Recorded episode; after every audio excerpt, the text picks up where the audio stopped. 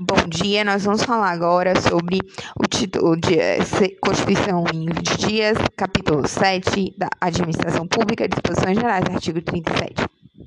A administração pública, direta e indireta de qualquer poderes da União, dos Estados, do DF e dos municípios, obedecerá aos princípios de legalidade, impessoalidade, moralidade, publicidade e eficiência é, na Lei de Processo Administrativo Federal, a Lei 9784, no artigo 2 é, a consignação de outros princípios que a administração deve obedecer, alguns desses até implicitamente constitucionais. Veja, a administração pública deve obedecer, segundo o artigo 2 da Lei 9784, aos princípios da legalidade, finalidade, motivação, razoabilidade, proporcionalidade, moralidade, ampla defesa, contraditórios, segurança jurídica, interesse público e eficiência. Esse princípio da motivação, ele não está aqui no caput do 37, mas está na Lei de Processo Administrativo Federal. Veja, existe uma pequena célula doutrinária no sentido de que é, motivo e motivação são diferentes. O motivo é o fundamento. A, a, tem que sempre existir um motivo que fundamenta aquele ato administrativo, aquela decisão, é, mas a motivação é a exteriorização dos motivos. O motivo é a situação de fato ou de direito que autoriza a atuação administrativa, e a motivação é a exteriorização desses motivos. A doutrina que entende que o professor Rafael Carvalho, né, que foi de quem eu me baseei, ele diz que há enorme controvérsia doutrinária. Ele seleciona cinco entendimentos doutrinários. Primeiro, o professor Eli Lopes, que ele dizia que a, a motivação é obrigatória para os atos vinculados, facultativa para os atos discricionários.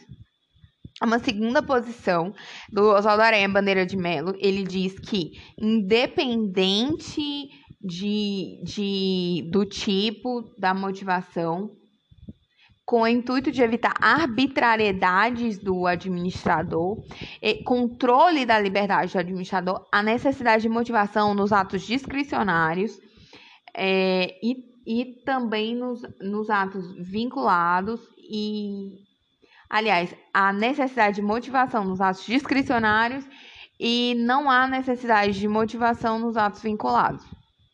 Veja, ele tem entendimento oposto ao da Eli Lopes Meirelles. Para o Eli Lopes Meirelles só é necessidade de motivação nos atos vinculados e facultativa nos, nos discricionários.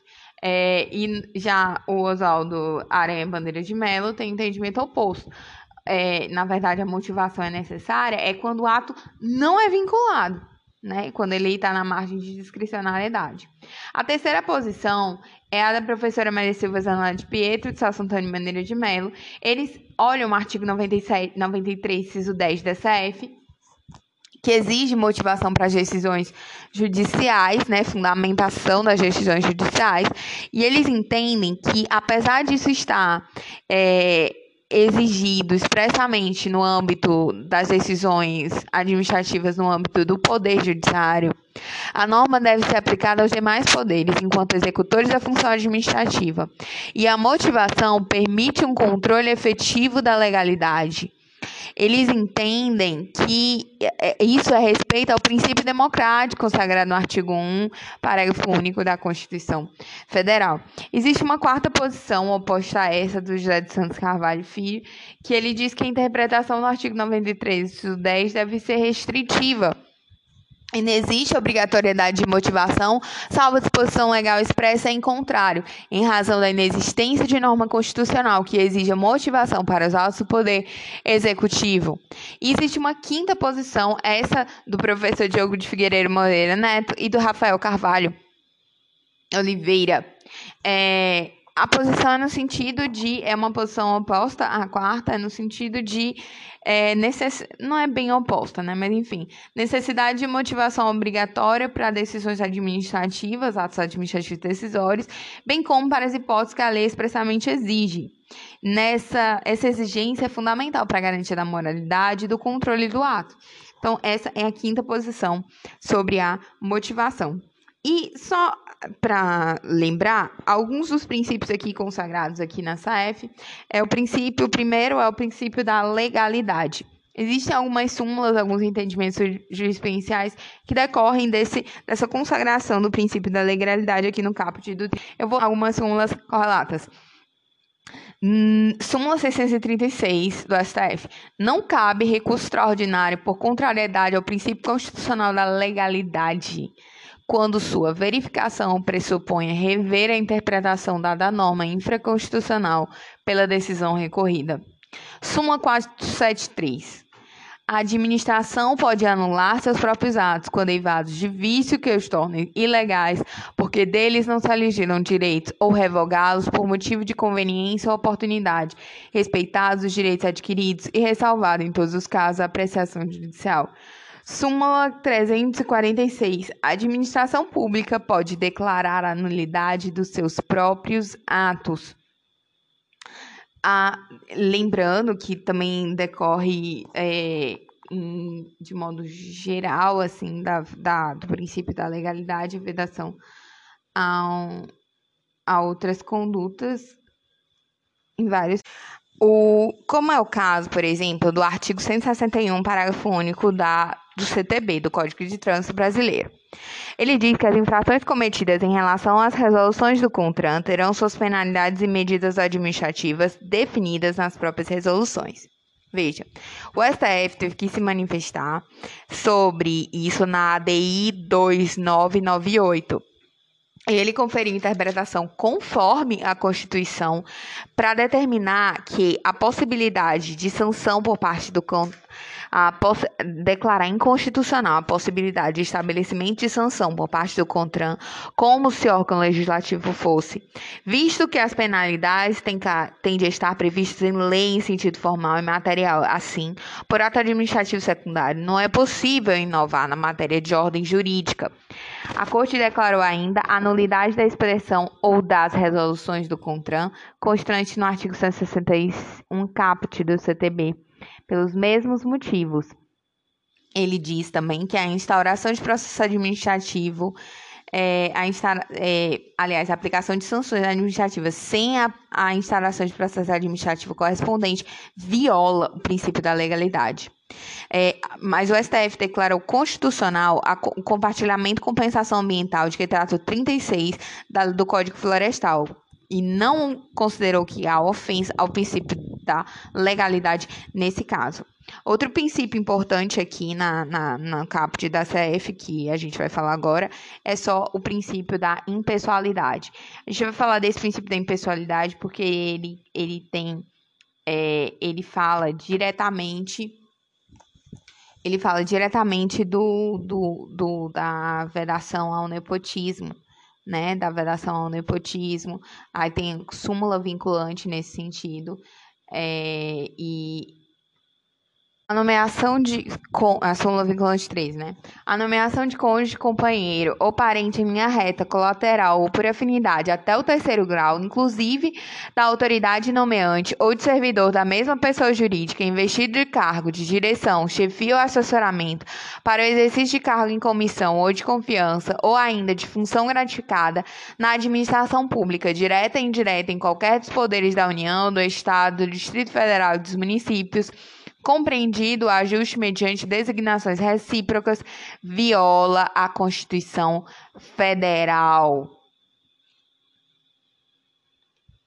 Só para lembrar, um texto importante da súmula 6 do STF, a revogação ou anulação pelo Poder Executivo de aposentadoria ou qualquer outro ato aprovado pelo Tribunal de Contas não produz efeitos antes de aprovada por aquele tribunal, ressalvada a competência revisora do Judiciário.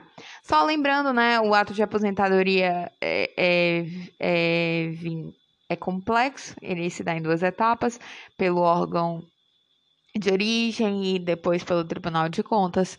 É, então, são duas manifestações de vontade. Ele só se aperfeiçoa depois da manifestação de vontade do Tribunal de Contas. Então, seguindo, uh, inciso 1. Os cargos, é, do, do, artigo 37, os cargos, empregos, função públicas são acessíveis aos brasileiros que preencham os requisitos estabelecidos em lei e aos estrangeiros na forma da lei. Tem até uma súmula vinculante 44 que se relaciona com esse inciso 1. Só por lei se pode sujeitar a exame psicotécnico a habilitação de candidato a cargo público. Isso se relaciona tanto ao princípio da legalidade quanto a esse inciso 1, que fala que os brasileiros que preenchem os requisitos estabelecidos em lei são acessíveis os cargos, empregos e funções públicas. Outra súmula é a súmula 14, que diz que não é admissível por ato administrativo restringir, em razão da idade, inscrição em concurso público. A lei orgânica na ADI é, 1165 do, e na ADI 2873 Diz que a lei orgânica do DF, que veda a idade para ingresso na administração pública, caracteriza a ofensa ao 37, inciso 1 e ao 63, parágrafo 1, inciso 2 da linha C da SAF, iniciativa do chefe do Poder Executivo em razão da matéria. Regime jurídico e provimento de cargos servidores públicos. Exercício do poder derivado do município, Estado e DF.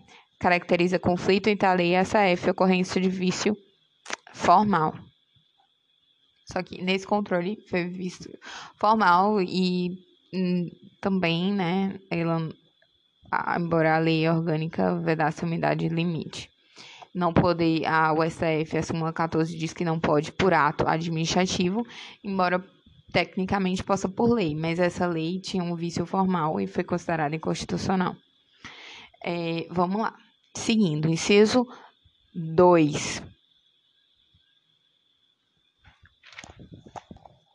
A investidura em cargo ou emprego público depende de aprovação prévia em concurso público de provas e títulos, de acordo com a natureza e complexidade do cargo ou emprego, na forma prevista em lei, ressalvadas as nomeações para o cargo em comissão, declarada em lei de de nomeação e exoneração. Uh, veja, alguns entendimentos subordinados correlatos. A súmula vinculante 44 é inconstitucional toda modalidade de provimento que propicia ao servidor investir-se sem prévia aprovação em concurso público destinado a seu provimento em cargo que não integre a carreira na qual anteriormente investido. Súmula vinculante 43. Também a súmula 16 diz que funcionário nomeado por concurso tem direito à posse. Súmula 15. Dentro do prazo de validade do concurso, o candidato aprovado tem direito à nomeação quando o cargo for preenchido sem observância da classificação. Súmula 684. É inconstitucional o veto não motivado à participação de candidato a concurso público. A súmula 17. Nomeação de funcionário sem concurso pode ser desfeita antes da posse. Na ADC 41, em base de declaração, o ministro Barroso, sobre a relatoria do ministro Barroso, foi decidido que as Forças Armadas integram a administração pública federal, de modo que as vagas oferecidas nos concursos por elas promovidos é, sujeitam-se à política de cotas prevista na Lei 12990 de 2014. Enfim, esse inciso, o inciso 2 tá, do artigo 37, ele falou aí também de certa medida, da concretização da impessoalidade, né? Porque ele, ele coloca esse modo de seleção dos é, funcionários públicos por meio de é, concurso. Mas vamos lá. O inciso 3 da, do artigo 37. O prazo de validade do concurso público será de até dois anos, prorrogável uma única vez por igual período. Veja, prorrogável uma única vez por igual período. Isso quer dizer que são dois anos ah, no máximo. Ou seja, pode ser um ano, prorrogável uma única vez por igual período. Então, são um ano mais um ano. Então, dois anos mais dois anos. Enfim, não pode é, ser um, dois períodos diferentes. Vamos lá, inciso 4. Durante o prazo improrrogável previsto na edital de convocação aquele aprovado em concurso público de provas e de provas de títulos será convocado com prioridade sobre os novos concursados para assumir cargo ou emprego na carreira. Ciso 5. As funções de confiança exercidas exclusivamente por servidores de cargo efetivo e os cargos em comissão a serem preenchidos por servidores de carreira nos casos e condições e percentuais mínimos previstos em lei destinam-se apenas às atribuições de direção, chefia e assessoramento. Nesse inciso, nesse inciso existe previsão das funções de confiança dos cargos em comissão. E aí fica a pergunta: existe emprego público em comissão? Não cargo, emprego público em comissão. Existe. Existe, na realidade, existe, mas existem duas correntes doutrinárias. Uma considera constitucional e outra não. O emprego público em comissão. Quem considera constitucional diz que a Constituição, no artigo 37, incisos 2 e 5, não consagram nenhum tipo de emprego público em, com, em comissão. Então, ela entende pela essa interpretação literal que não existe. Porém, todavia, não obstante, o artigo 19 do ADCT diz assim: Artigo 19, ele diz assim: os servidores públicos civis da União, dos estados, do DF e dos municípios, da administração direta, autárquica e das fundações públicas, em exercício na data da promulgação da Constituição, há pelo menos cinco anos continuados, e que não tenham sido admitidos na forma regulada no artigo 37, ou seja, concurso público, da Constituição, são considerados estáveis no serviço público. Ele estabilizou os que estavam lá no serviço público há cinco anos antes da promulgação da Constituição. Porém, ele excepcionou no parágrafo 2 o disposto nesse artigo não se aplica aos ocupantes de cargos, funções e empregos de confiança ou em comissão, nem aos que a lei declare de livre exoneração cujo tempo de serviço não será computado para os fins do caput desse artigo, exceto se se tratar de servidor emprego de confiança ou em comissão, você viu? Então, a previsão existia essa figura e o ADCT consagra ela. Então, a doutrina entende essa segunda corrente, entende que é constitucional e que há previsão aqui no artigo 19, que ele diz que existe essa figura. E o parágrafo terceiro, só para não deixar no vácuo, vou ler aqui do, do 19 do ADCT. O disposto nesse artigo não se aplica aos professores de nível superior nos termos da lei. A doutrina que eu usei para lembrar que ele tem foi a Yohara, a professora Ilana O'Hara. Irene, Irene, Irene, Irana O'Hara.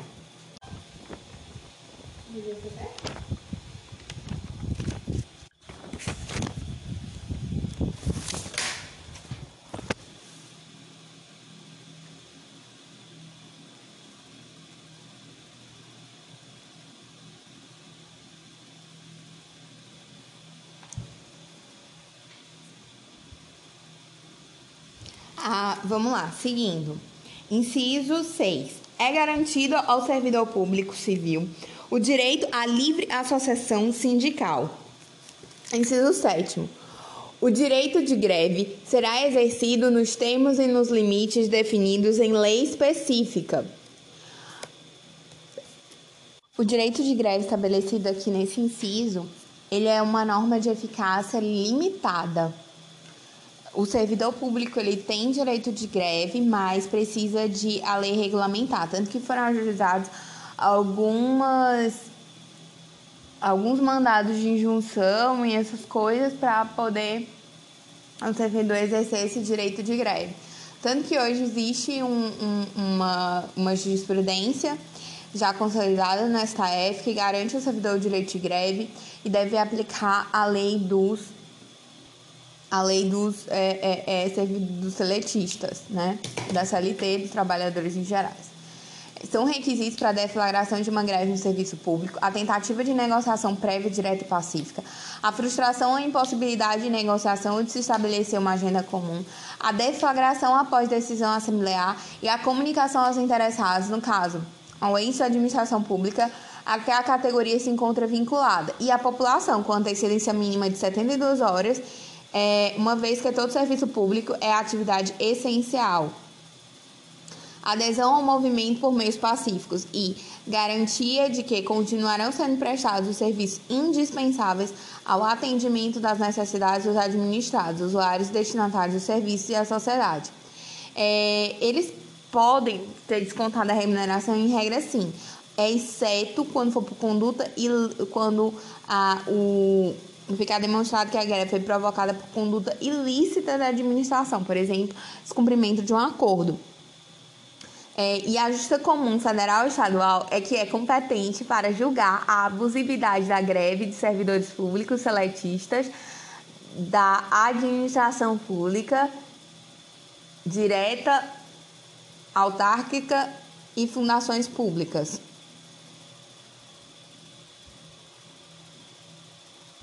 Vale lembrar né, que se a, a norma de direito de greve para servidores públicos é, de, de, de eficácia limitada, para os empregados seristas, para os empregados públicos, ela é de natureza contida, porque ele pode ser exercido nos termos que hoje é a lei, mas é, se o poder público criar uma regra específica para eles, aí ele pode regulamentar de outra forma. Então, vamos lá.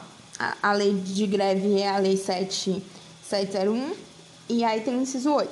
A lei reservará percentual dos cargos e empregos públicos para as pessoas portadoras de deficiência e definirá critérios de sua admissão.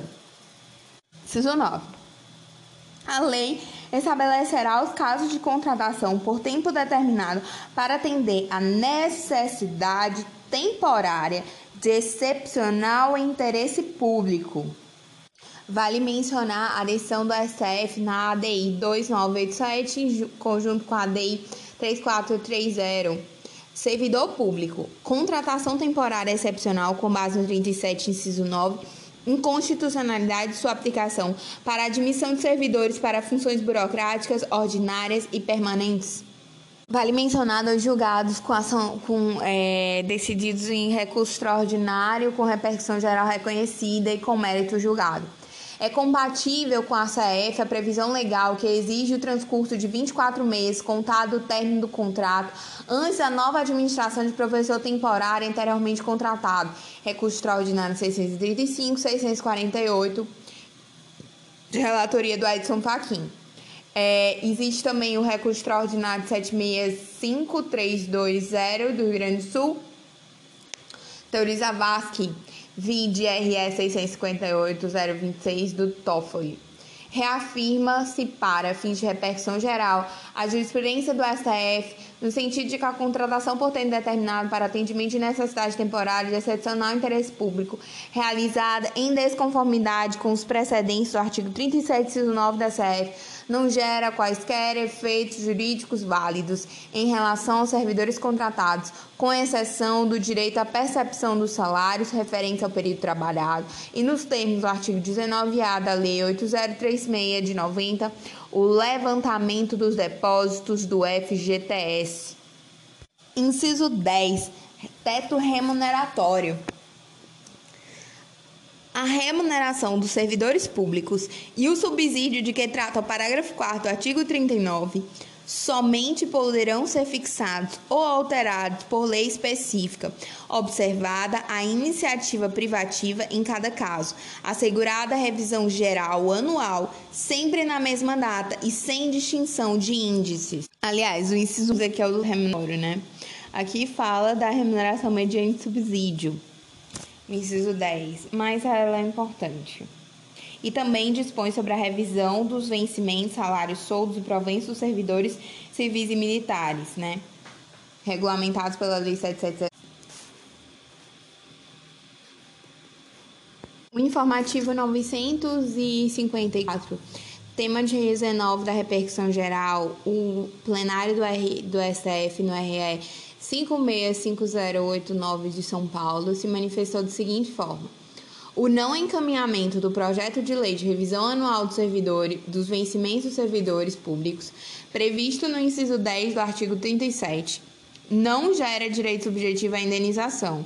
Deve o Poder Executivo, no entanto, se pronunciar de forma fundamentada acerca das razões pelas quais não propôs a revisão a revisão geral anual, ela não é a mesma coisa que reajuste setorial. Só lembrando, revisão geral anual é uma revisão que beneficia todos os servidores de forma genérica, sem distinções. sem distinções e vale ainda mencionar, e vale ainda mencionar antes da emenda constitucional 19, os militares eram equiparados. Então teve até a edição de uma súmula do STF, salvo engano, súmula 613, que fala dessa de que os, os percentuais de reajuste não poderiam ser diferenciados. Hoje pode. Mas enfim, a revisão anual geral é uma revisão que beneficia todos os servidores civis de forma genérica, sem distinções. O reajuste setorial, ele visa a revisão específica, ele trata de um reajuste que beneficia somente determinada carreira de servidores. Segundo o texto da Constituição, a revisão geral anual ocorre todos os anos, deve ocorrer todos os anos, sempre na mesma data. E o reajuste setorial não tem previsão expressa no texto da Constituição. Mas a doutrina diz que o objetivo da revisão geral anual seria repor as perdas decorrentes da inflação. Já o reajuste setorial é feito com o objetivo de conferir um aumento real para determinada carreira cuja remuneração esteja abaixo do que deveria, corrigir distorções. O projeto de lei prevendo a revisão geral anual deve ser apresentado pelo chefe do Poder Executivo de cada ente federado. Já a iniciativa do reajuste setorial é do dirigente máximo daquele poder ou órgão autônomo, exemplo MP. Exemplo é de que o próprio Poder Legislativo, a iniciativa de conceder reajuste setorial aos seus servidores. E a veja, no caso concreto, é, o que houve foi a apresentação de um, a previsão de revisão geral anual na LDO e a não incorporação de, disso na LOA. Mas veja, é, apesar dessa previsão a, e da LDO orientar a LOA, é, ali não, não existe um direito subjetivo, existe uma expectativa de receita e uh, o poder público, é, ele, ele, ele, as leis orçamentárias, elas têm caráter majoritariamente é, não, não vinculante, não obrigatório, mas apenas de, de, de prever receitas e despesas e uh, vai esse nosso orçamento não é um orçamento impositivo. Vale lembrar. Então, voltando aqui, o inciso agora sim, o inciso do teto remuneratório, inciso 11. A remuneração e o subsídio dos ocupantes de cargos, funções e empregos públicos da administração direta, autárquica e fundacional, dos membros de qualquer dos poderes da União, dos estados, do DF e dos municípios, dos detentores de mandato eletivo e dos demais agentes políticos e os provenientes e os proventos pensões ou outra espécie remuneratória, percebidos cumulativamente ou não, incluídas as vantagens pessoais ou de qualquer outra natureza, não poderão exceder o subsídio mensal em espécie dos ministros do Supremo Tribunal Federal, aplicando-se como limite nos municípios o subsídio do prefeito e nos estados e no Distrito Federal o subsídio mensal do governador no âmbito do Poder Executivo, o subsídio dos deputados estaduais e distritais no ambiente do Poder Legislativo e o subsídio dos desembargadores do Tribunal de Justiça limitado a 90 inteiros e 25 centésimos por cento do subsídio mensal em espécie dos ministros do Supremo Tribunal Federal. No âmbito do Poder Judiciário, aplicável este limite aos membros do Ministério Público, aos procuradores e aos defensores públicos. O STF concedeu liminar na ADI 38541 interpretação conforme, excluindo a submissão dos membros da magistratura estadual ao subteto de remuneração. E também é importante dizer, peraí. Em regra, o teto abrange todas as espécies remuneratórias, mas vale lembrar de algumas exceções que estão fora do teto. 1. Um, parcelas de caráter indenizatórios previstas em lei, parágrafo 11 do artigo 37. é, verbas que correspondem aos direitos sociais previstos no artigo 7 cumulado com o artigo 39, parágrafo 3 da CAF, tais como 13º salário, um terço constitucional de férias, quantias recebidas pelo servidor a título de abono de permanência em serviço no parágrafo 19 do artigo 40. Vale dizer que o artigo 40, parágrafo 19, foi modificado pela reforma da Previdência mas manteve o abono de permanência. Outra exceção ao teto é as quantias recebidas pelo servidor a título de abono permanência e agora a remuneração em caso de acumulação legítima de cargos públicos. Essa decisão foi uma mudança de entendimento jurisprudencial no recurso extraordinário 612975 do Mato Grosso. Exemplo se determinado ministro da SAF for também professor da UNB, ele irá receber seu subsídio integral como ministro e mais a remuneração decorrente do magistério. Nesse caso, o teto seria considerado especificamente para cada cargo, sendo permitido que ele recebesse acima do limite previsto no artigo 37, inciso 11 da CF, se considerarmos seus ganhos globais. Só uma breve revisão, né? Então, existe um teto nacional, subsídio do ministro, de ministros do STF. Ninguém poderá receber acima desse valor, é, salvo aquelas exceções que a gente viu. Existe o subteto da União, que é o subsídio dos ministros do STF. E existe subteto nos municípios, que é o subsídio do prefeito. E o subteto nos estados. Existem duas opções. Opção 1. Um, os subtetos diferentes para cada um dos três poderes, ou seja, no executivo, governador, no legislativo, o subsídio dos deputados estaduais, judiciário, é, inclui MP, defensoria e procuradoria, subsídio dos desembargadores do TJ, limitado a 90,25% do subsídio mensal em espécie dos ministros do STF, é, os subsídio, é, e a opção 2 é o subteto único para todos os poderes. O valor máximo seria o subsídio dos desembargadores do TJ, limitado a 90,25% do subsídio mensal em espécie de ministros do STF. Vale dizer que quem define isso é o Estado membro, que adotará subtetos diferentes ou único na Constituição Estadual. Vale lembrar da decisão do STF na DIN 3854, é, na qual ele declarou que é, os desembargadores e juízes estaduais não se submetem ao subteto de 90,25% do subsídio do ministro do STF. O teto para os desembargadores e juízes é 100% dos ministros do STF, teto nacional. Ou seja, eles podem, em tese, receber o mesmo que os ministros do STF. É, no entanto, esse subteto de 90,5% do subsídio do ministro do STF aplica-se para os servidores do Poder Judiciário Estadual e para os servidores dos três poderes, na opção 2, que é aquela opção de limite único para os três poderes.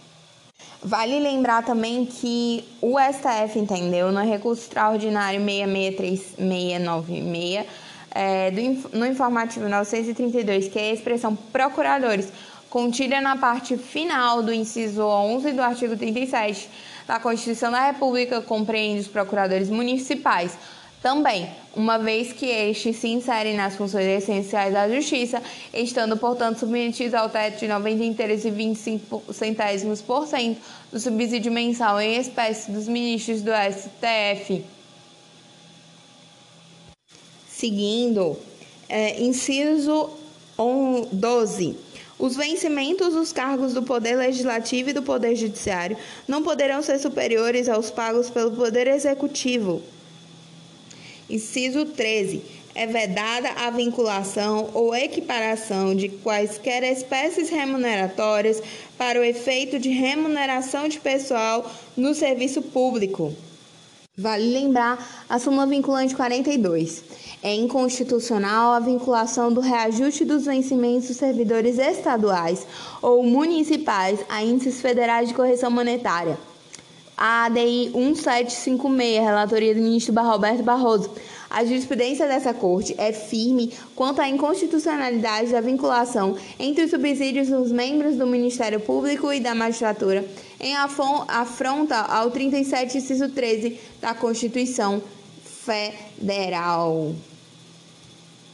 Vale dizer é, que o recu no recurso extraordinário 9777068, o Supremo decidiu que é aplicável a súmula vinculante 42 a execuções de títulos judiciais formados anteriormente à publicação do verbete.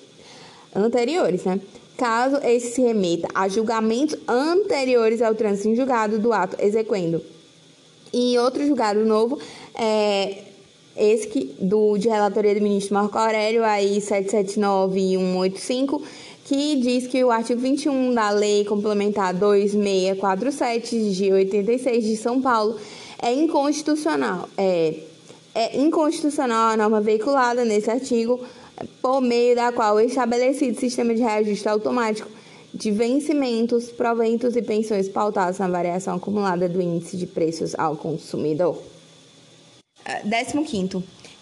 O subsídio e os vencimentos dos ocupantes de cargos e empregos públicos são irredutíveis, ressalvado o disposto no inciso 11 e 14 desse artigo e nos, termos, e nos artigos 39, parágrafo 4 150, inciso 2, 153, inciso 3, 153, parágrafo 2 inciso 1. 16.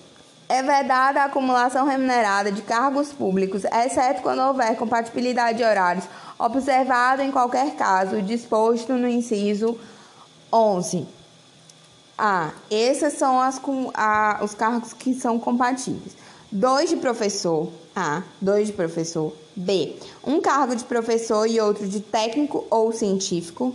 Vale dizer que cargo técnico é aquele que requer conhecimento específico na área de atuação profissional com habilitação específica de grau universitário ou profissionalizante de segundo grau.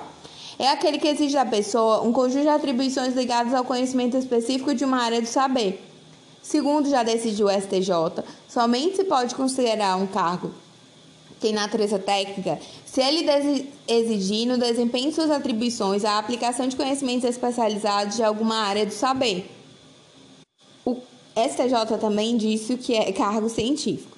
Cargo científico é o conjunto de atribuições cuja execução tem por finalidade a investigação coordenada e sistematizada de fatos, predominantemente de especulação, visando a ampliar o conhecimento humano. Então, a letra B diz um cargo de professor e outro técnico, que é esse que tem habilitação de segundo grau numa área específica do saber, ou científico. E C. Dois cargos ou empregos privados de profissionais da saúde, dois profissional da saúde, enfermeiro, enfermeiro, médico, médico, com profissões regulamentadas, né? Tem que ter a regulamentação. Uh, agora, inciso 17. A proibição de acumular estende-se a empregos e funções e abrange autarquias, fundações, empresas públicas, sociedades de economia mista, suas subsidiárias e sociedades controladas direta ou indiretamente pelo poder público. Vale só lembrar o que é sociedade controlada. A Lei das SAs, no artigo 243, é, no parágrafo 2 diz que Considera-se controlada a sociedade na qual a controladora, diretamente ou através de outras controladas, é titular do direito de sócio que lhe assegurem, de modo permanente, preponderância nas deliberações sociais e o poder de eleger a maioria dos administradores. No Código Civil, no artigo 1097 e 1098, é, ele diz que as sociedades é, controladas é um tipo de sociedade coligada. Ela é uma sociedade cujo capital ou outra sociedade possui a maioria dos votos nas deliberações dos cotistas ou da Assembleia Geral e o poder de eleger a maioria dos administradores. A sociedade cujo controle referido no inciso antecedente esteja em poder de outra, mediante ações ou cotas possuídas por sociedade ou sociedades por ela já controladas. Vale só dizer que é, sociedade controlada não é sinônimo de dependente. O que para o direito financeiro é uma, é uma, empresa estatal dependente é aquela empresa controlada, de fato controlada, é, que recebe do ente controlador recursos financeiros para pagamento de despesas com pessoal ou de custeio geral de capital, é, excluídos no caso aqueles provenientes do aumento da participação acionária. Então, são conceitos distintos, mas enfim, voltando.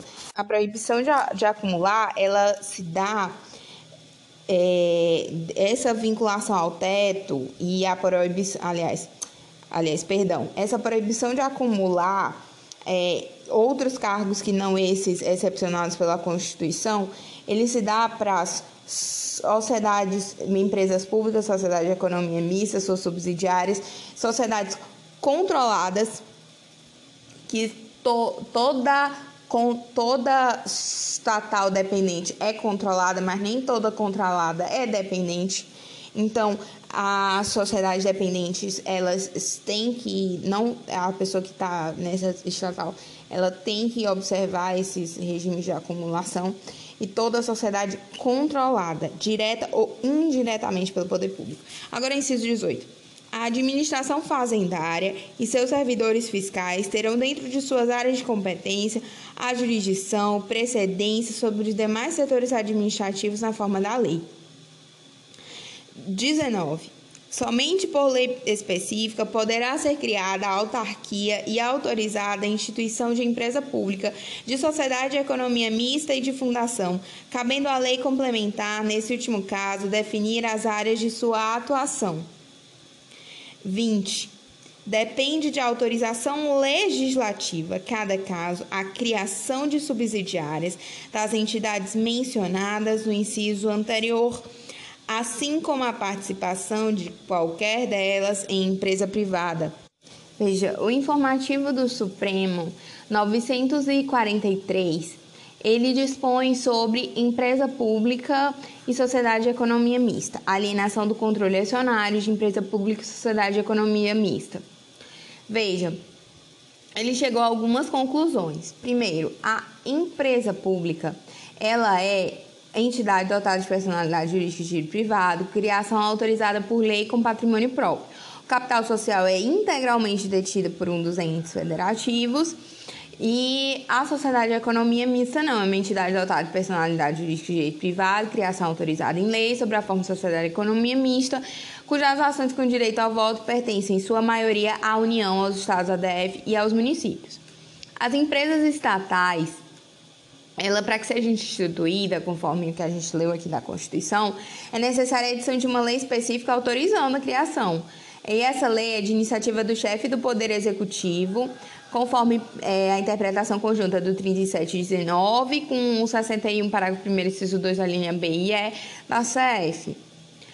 Mas a extinção dessas empresas, ela necessita de lei autorizando, até pelo paralelismo das formas, a simetria mas a criação de uma subsidiária. O STF entende, apesar do que diz o artigo 20, o STF entende, ou do inciso 20 do 37, ele entende que a criação de subsidiária não precisa de autorização legislativa específica, basta uma autorização genérica que pode estar na lei que autorizou a criação da estatal matriz. Ótimo. Então, é dispensável essa autorização legislativa para a criação de subsidiárias, autorização específica, pode ser uma autorização genérica, é, e desde que haja previsão para esse fim na própria lei que institui a empresa de, é, de economia mista e tudo mais. É, e dessa forma também é, a extinção também vai ter que vai poder dispensar uma autorização específica. Ademais, é para tem que se prestar atenção que a lei 13.303 ela estabeleceu novas hipóteses de licitação dispensável e novas situações de licitação inexigível. Inclusive, a, no que se refere às empresas públicas e sociedades de economia mista, né?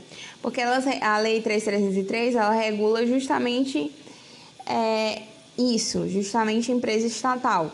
E ela diz que é dispensável a realização de licitação por empresa pública e sociedade de economia mista na compra e venda de ações de título de crédito e de dívida e de bens que produzam ou comercializem Então, é, o que, que o STF fez? Ele compatibilizou, fez, deu a interpretação constitucional. É, no caso, a alienação do controle acionário é, de empresa pública e sociedade de economia mista, ela exige legislação e licitação, porque, obviamente, isso seria uma espécie de privatização. É, já a exigência de autorização legislativa, todavia, não se aplica à alienação do controle de suas subsidiárias e controladas. Nesse caso, a operação deve ser realizada sem a necessidade de licitação, desde que siga procedimentos que observem os princípios da administração pública inscritos no 37 da CF, respeitada sempre a exigência de necessária competitividade é, para garantir até a impessoalidade. É, e por que existe esse tratamento diferenciado para alienação do controle acionário das subsidiárias controladas? Porque, conforme já explicitado mais acima, é desnecessária a autorização legislativa expressa para a criação de subsidiárias. Quando houver autorização legislativa, da criação de empresa pública ou sociedade de economia mista, e nela constar a permissão genérica da possibilidade de criação subsidiárias, conforme a DI 1649.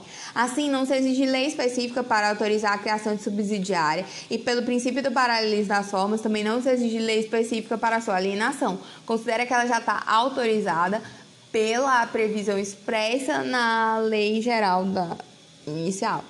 Então, é, tem essa interpretação também importante. Vamos só ler aqui o inciso 20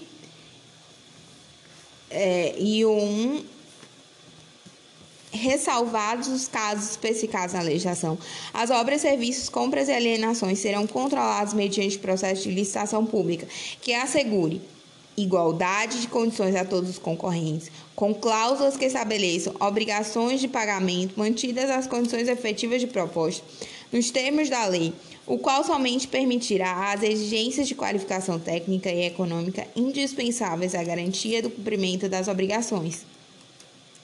Artigo 22. As administrações tributárias da União, dos Estados, do DF e dos municípios, atividades essenciais ao funcionamento do Estado, exercidas por servidores de carreiras específicas, terão recursos prioritários para a realização de suas atividades e atuarão de forma integrada, inclusive com compartilhamento de cadastro e informações fiscais. Continuando, artigo 37, parágrafo 1. A publicidade dos atos, programas, obras, serviços e campanhas dos órgãos públicos deverá ter caráter educativo, informativo ou de orientação social, dela não podendo constar nomes, símbolos ou imagens que caracterizem promoção pessoal de autoridades ou servidores públicos. Parágrafo 2. A não observância do disposto nos incisos 2 e 3 implicará nulidade do ato e a punição da autoridade responsável nos termos da lei. Isso fala do acesso aos incisos 1 e 2 fala do acesso aos cargos públicos por brasileiros e estrangeiros e os tipos de investidura. Ou seja, por exemplo, a ausência de concurso público na no provimento de cargo público pode ensejar, ensejar nulidade aqui, segundo o artigo 2 Parágrafo 3 A lei disciplinará as formas de participação do usuário na administração pública, direta e indireta, regulando especialmente a administração regulando especialmente. Aí vai os incisos. Esse é o que regula, é uma espécie de administração dialógica, né? Porque o usuário ele também participa da administração. Veja, a administração dialógica, antes de iniciar os incisos, é importante que se diga.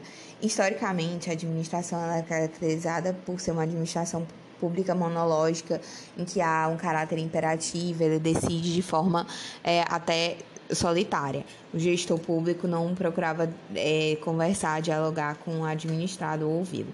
Mas, com o passar do tempo, percebeu que para a própria efetividade do serviço público, era melhor uma administração pública dialógica, que é uma noção jurídica que busca, segundo Rafael Maffini, que busca impor como condição para a atuação administrativa a prévia realização de um verdadeiro e efetivo diálogo com todos aqueles que terão suas esferas de direito atingidas por essa atuação estatal. Então vamos seguir sobre as formas de participação do usuário na administração pública, né? Regulando especialmente os incisos agora do parágrafo 3 do artigo 37. 1. Um, as, as reclamações relativas à prestação de serviços públicos em geral, asseguradas a manutenção do serviço de atendimento ao usuário e a avaliação periódica externa e interna da qualidade dos serviços. 2. O acesso dos usuários a registros administrativos e a informações sobre atos de governo, observado o disposto no artigo 5 inciso 10 e 20 e 33. 3 a disciplina da representação contra o exercício negligente ou abusivo do cargo, emprego ou função na administração pública. Parágrafo 4. Os atos de improbidade administrativa importarão a suspensão dos direitos políticos, a perda da função pública e a indisponibilidade de bens e o ressarcimento ao erário, na forma e gradação previstas em lei, sem prejuízo da ação penal cabível. Parágrafo 5. A lei estabelecerá os prazos de prescrição para ilícitos praticados por qualquer agente, servidor ou não, que causem prejuízo ao erário, ressalvadas as respectivas ações de ressarcimento. Vejamos. Vamos comentar então esses, esses, esses parágrafos do artigo 37. Primeiro, parágrafo 4 que a gente leu, que os atos de improbidade administrativa importam alguns, algumas sanções, e ele enumera suspensão de direitos políticos, perda da função pública, indisponibilidade de bens e ressarcimento ao erário. Ele não coloca, por exemplo, é, a impossibilidade de contratar com o poder público ou receber benefícios ou incentivos fiscais ou creditícios por exemplo. Então, é, e essa sanção é aplicada no âmbito da improbidade? Sim, pela previsão do artigo 12 da Lei de Improbidade Administrativa. E o Supremo Tribunal Federal já se manifestou que não há qualquer inconstitucionalidade no uso dessa, dessa na aplicação dessa sanção, porque houve uma discussão se eles poderiam prever outras sanções, mas pode sim ser previsto em lei. Outra questão muito importante é no que tange à indisponibilidade de bens. A indisponibilidade de bens é uma medida cautelar é, diferenciada. É, ela é própria das ações de, regidas pela Lei de Improbidade Administrativa. Ela não está condicionada à comprovação de que o réu esteja dilapidando seu patrimônio ou na iminência de fazê-lo. O perículo em mora, ele está implícito no comando legal que rege de forma peculiar o sistema de cautelaridade na ação de improbidade administrativa, sendo possível ao juízo que preside a referida ação fundamentadamente decretar a indisponibilidade de bens do demandado quando presentes fortes indícios da prática de atos de improbidade administrativa. Veja, não é preciso comprovar é, não é preciso comprovar fumos baniures e periculo mora, é desnecessário comprovar que o réu está dilapidando o patrimônio, mas existem também é, é, existem também, como é que se diz, e também é possível a, que se determine sobre é, a indisponibilidade de bens em valor superior ao indicado na inicial. Ela pode recair sobre bens que o acusado possuía antes ou depois da suposta prática do ato de improbidade. Ela pode recair sobre bens de família. Ela pode ser decretada inaudita altera partes, ou seja, sem ouvir a outra parte, sem ouvir o réu. Ela pode recair ainda sobre é, valor superior ao inicial, como a gente já falou. E essa pode ser concedida, inclusive, em caráter antecedente, ou seja, antes do, antes do recebimento da petição inicial da ação de improbidade administrativa. E o que é, só que ela também se sujeita a limitações, veja, ela não pode ser decretada é, sobre verbas absolutamente impenhoráveis. O STJ entendeu assim por quê? Porque as verbas absolutamente impenhoráveis não podem ser objetos da medida de indisponibilidade na ação de improbidade, porque, sendo elas impenhoráveis, elas não vão poder garantir uma futura execução. Elas também não podem recair sobre verbas de natureza é, trabalhista, que tem caráter alimentar. Então, ela não pode cair, recair sobre essa, essas verbas. A indisponibilidade ela visa garantir o integral ressarcimento dos prejuízos ao erário e garantir o pagamento da multa civil, para custear os dois. ela deve recair de, sobre o patrimônio do réu de modo suficiente a garantir esse integral ressarcimento. Então, é, é, é outra coisa que também é desnecessária a individualização de, de bens na formulação do pedido da indisponibilidade. A jurisprudência do STJ é consolidada nesse sentido, dessa desnecessidade da individualização.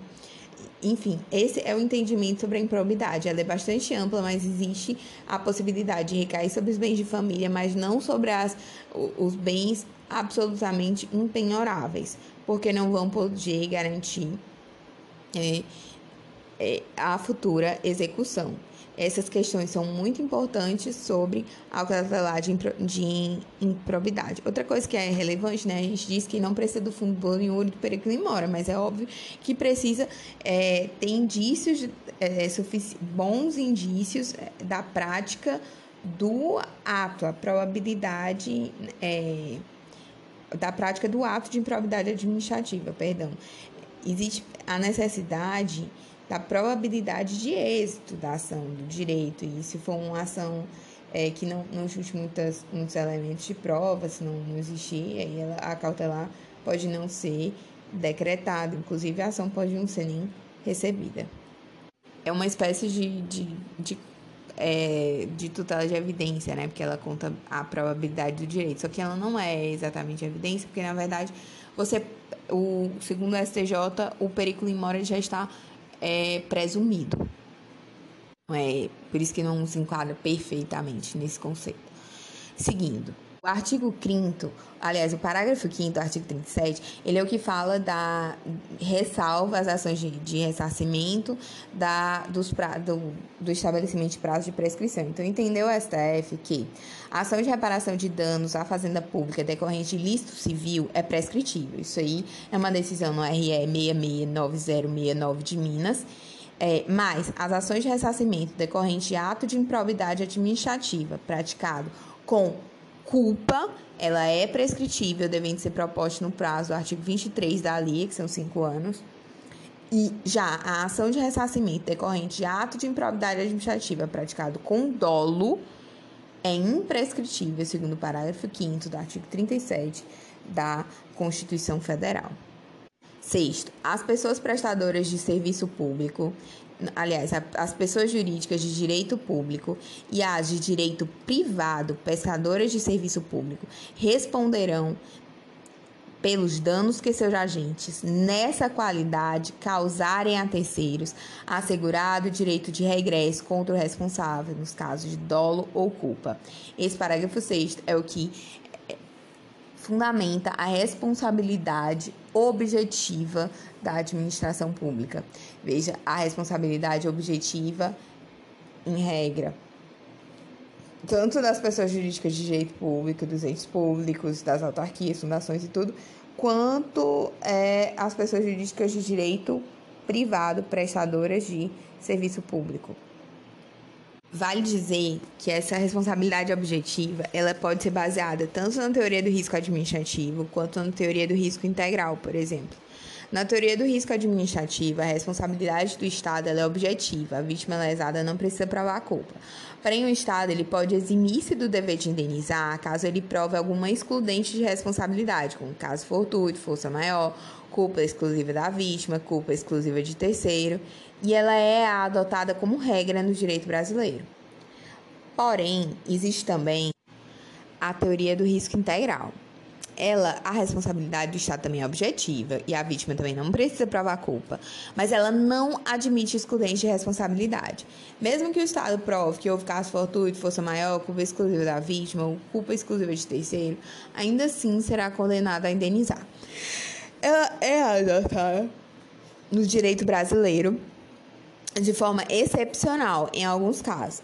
A doutrina diverge quais é, sejam as hipóteses, mas o STJ já afirmou que no caso de dano ambiental, no RESP 1.374.284. Também é, no caso de dano nuclear, embora exista alguma controvérsia. Vale mencionar também que o Supremo, no RE 10.2763 33 de São Paulo, em repercussão geral, informativo 947, ele consagrou a teoria da dupla garantia. Por ele, a teoria do, do disposto no 37, parágrafo 6, que é esse que a gente leu da Constituição Federal, a ação por danos causados por agente público deve ser ajuizada contra o Estado ou a pessoa jurídica de direito privado prestadora de serviço público, sendo parte ilegítima para a ação o autor do ato, assegurado o direito de regresso contra o responsável nos casos de dolo ou culpa.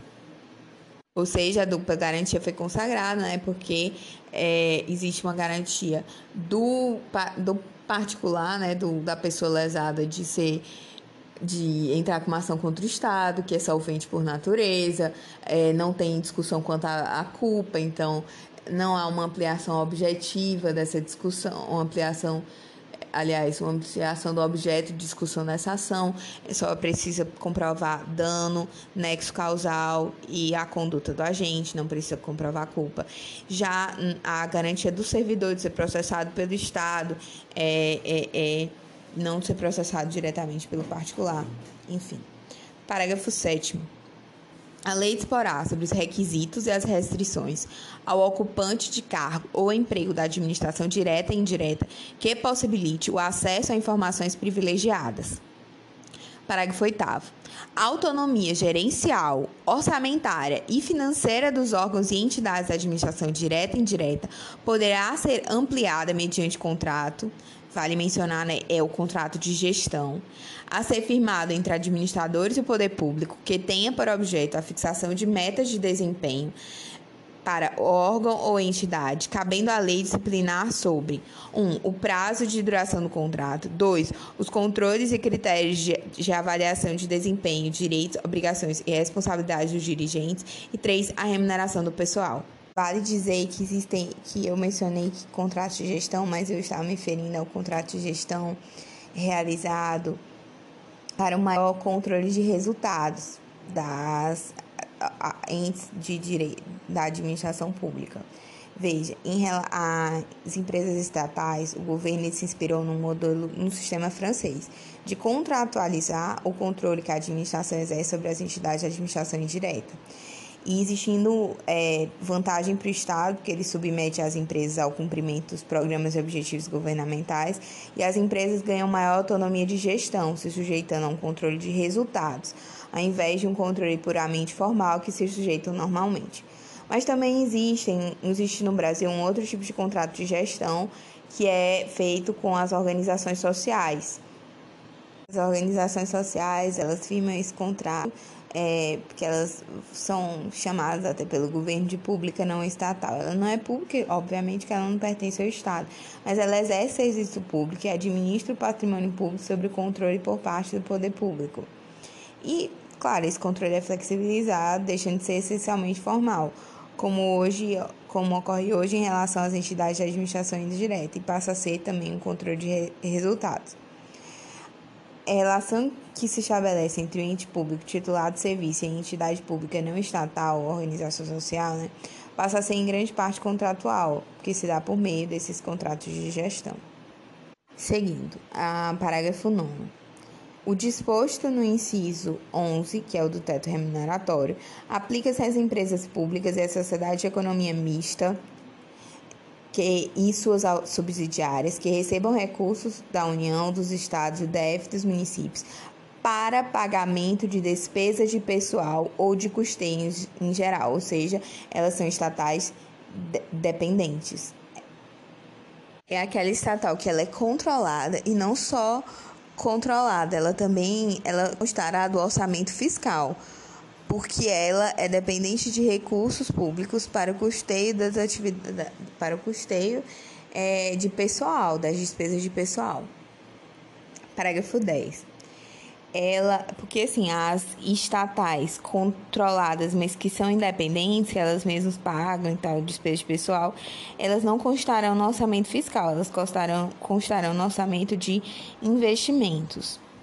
É, vamos lá, parágrafo 10 é vedada a percepção simultânea de proventos de aposentadoria decorrentes do artigo 40 ou dos artigos 42 e 142 com a remuneração do cargo, empresa ou função pública, ressalvados os cargos acumuláveis na forma dessa Constituição, os cargos eletivos e os cargos em comissão declarados em leis de livre nomeação e exoneração.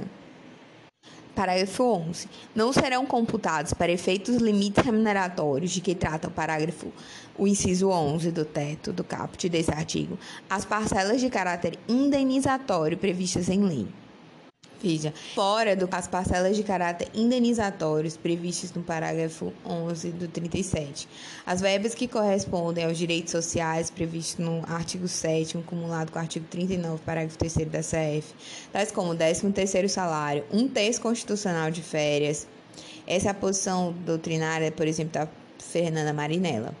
As quantias recebidas pelo servidor a título de abono de permanência em serviço, artigo 19, a, parágrafo 19 do artigo 40, a remuneração em caso de acumulação legítima de cargos públicos, segundo o RE 612975. É importante ler esse o que foi decidido nesse RE em repercussão geral, que foi assim: nos casos autorizados constitucionalmente a acumulação de cargos, empregos e funções, a incidência do artigo 37, inciso 11 da Constituição Federal pressupõe consideração de cada um dos vínculos formalizados, afastada a observância do teto remuneratório quanto ao somatório dos ganhos do agente público.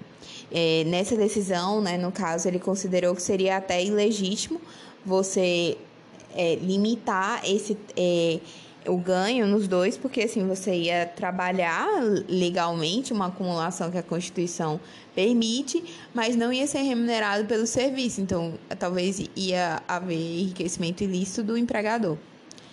Vamos. Parágrafo 12 do 37 ainda.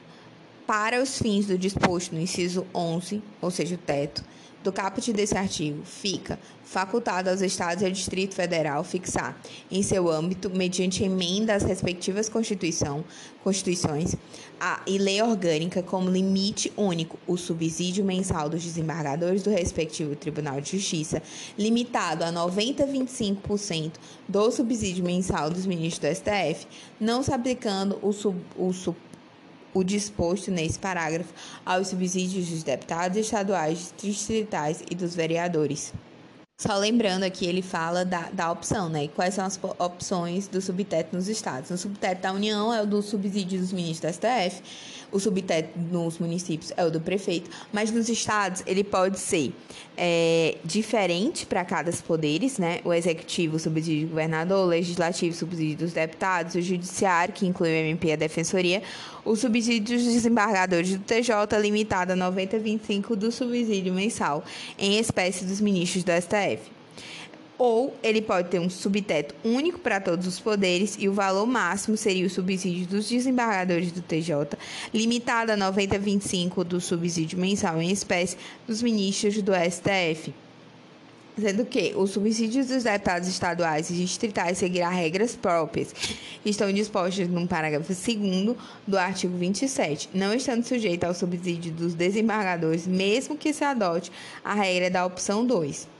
Vale ressaltar que quem define se o Estado membro adotará os subtetos diferentes ou o único é a Constituição Estadual. A CF ela dá a entender que o subsídio dos desembargadores e dos juízes estaduais não poderá ser maior que 90,25 do subsídio dos ministros da STF. O STF, contudo, declarou que essa interpretação é inconstitucional na ADI 3854 o teto para os desembargadores e juízes estaduais é 100% dos ministros do STF. Ou seja, eles podem, em tese, receber o mesmo que o ministro do STF. Vale ressaltar, no entanto, que o limite de 90,25 do subsídio do STF aplica-se sim para os servidores do Poder Judiciário Estadual e para os servidores dos três poderes estaduais. Ele não se aplica, no entanto, nem aos juízes e desembargadores e nem, contudo, aos deputados estaduais e distritais que têm regras próprias. Então, independente de você escolher um subteto para cada um dos poderes ou um subteto único, de 90 a 25 do subsídio do ministro do STF, não se colocam nesse, nesse limite nem os deputados estaduais e distritais que têm regra própria e nem os juízes e desembargadores, porque o STF de, declarou essa interpretação inconstitucional. Nesse parágrafo 13 aqui da Constituição Federal, que agora está previsto o Instituto da Readaptação. Veja, o servidor público titular de cargo efetivo poderá ser readaptado para exercício de cargo cujas atribuições e responsabilidades sejam compatíveis com a limitação que tenha sofrido em, em sua capacidade física ou mental, enquanto permanecer nessa condição, desde que possua a habilitação e o nível de escolaridade exigidos para o cargo de destino, mantida sua remuneração no cargo de origem. A emenda constitucional 103 da reforma da Previdência mudou isso e esse Instituto da Readaptação, que é a investidura do servidor, é, é encargo de atribuição e responsabilidade compatível com a limitação que ele tenha sofrido a capacidade física ou mental verificada em inspeção médica, ele já era previsto em, nos estatutos de servidor. Esse, essa, essa disposição está prevista, por exemplo, no artigo 24 da Lei 8.112, que rege os servidores públicos federais. O STF considera o STF, quando ele antes se manifestava sobre isso, por exemplo, numa lei do Espírito Santo, ele determinou que na ADI 1731 ele julgou inconstitucional a Lei Complementar 98 do, do Espírito Santo, que previa a readaptação de servidores que tivessem sofrido mudança no estado de saúde, porque ele entendia que os, é, existia um acesso do servidor a cargo público, é, um ingresso em carreira sem concurso público. Ele entendia que era uma burla ao concurso público, é, também por, pelas previsões do artigo 37, inciso 1 e 2. Mas agora, com essa mudança constitucional, a tendência talvez é que é, vire constitucional o Instituto da Readaptação. Artigo 14, aliás, parágrafo 14 do artigo 37. A aposentadoria concedida com a utilização de tempo de contribuição decorrente de cargo, emprego ou função pública, inclusive do regime geral de previdência social, acarretará o rompimento do vínculo que gerou o referido tempo de, contribu de contribuição o professor Frederico Amari defende que, é, e eu acho que o disposto no artigo 30, no, no parágrafo 14 do artigo 37 da Constituição Federal, não se aplica a aposentadorias concedidas pelo regime geral de previdência social até a data da entrada em vigor dessa emenda constitucional. Agora, aqui ele ele estava falando, comentando sobre isso e falando assim, se a data do requerimento porque existe uma fila no INSS, então essa aposentadoria foi concedida, mas às vezes foi requerida, mas demorou dois anos para ser julgada, mas estava antes da reforma. Então ele entende que é a data do requerimento. Mas tem que ver o que o INSS vai entender. Parágrafo 15. Também alterado pela reforma da Previdência emenda constitucional 113 de 2019 é vedada a complementação de aposentadorias de servidores públicos e de pensões por mortes a seus dependentes que não seja decorrente do disposto no parágrafo 14, no parágrafo 16 do artigo a 16 do artigo 40 ou que não seja prevista em lei que extingua regime próprio de previdência social. Ou seja, o município, ele não pode complementar a aposentadoria pensão por morte, por exemplo. Ele é, tá no teto do regime da Previdência, ou porque ele institui Previdência Complementar, ou porque ele nunca instituiu o seu estatuto de servidores públicos.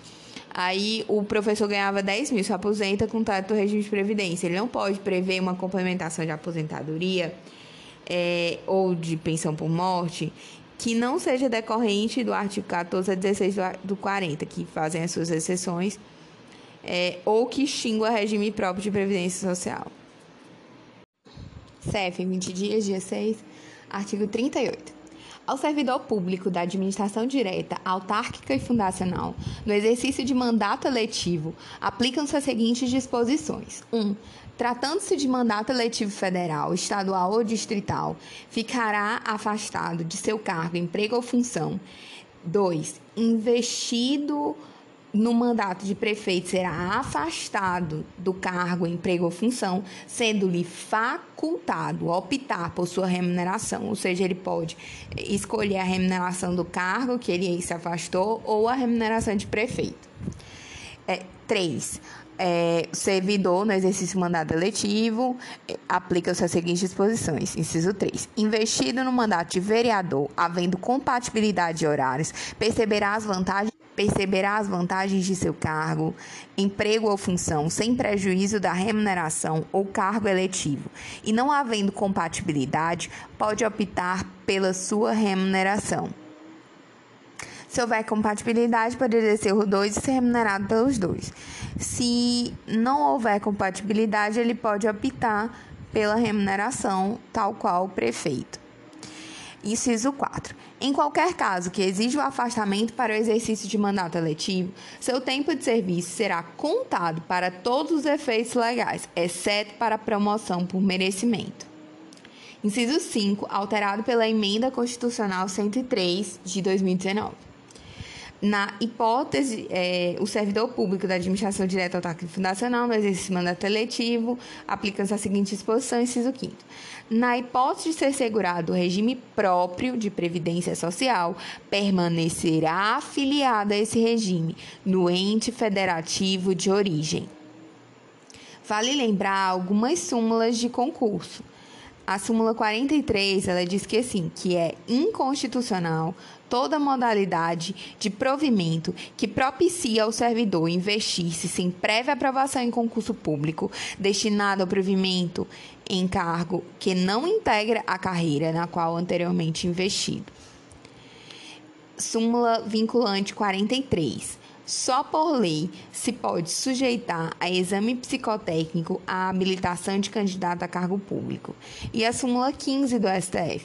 Dentro do prazo de validade do concurso, o candidato aprovado tem direito à nomeação quando o cargo for preenchido com observância da, sem observância da classificação. Súmula 16.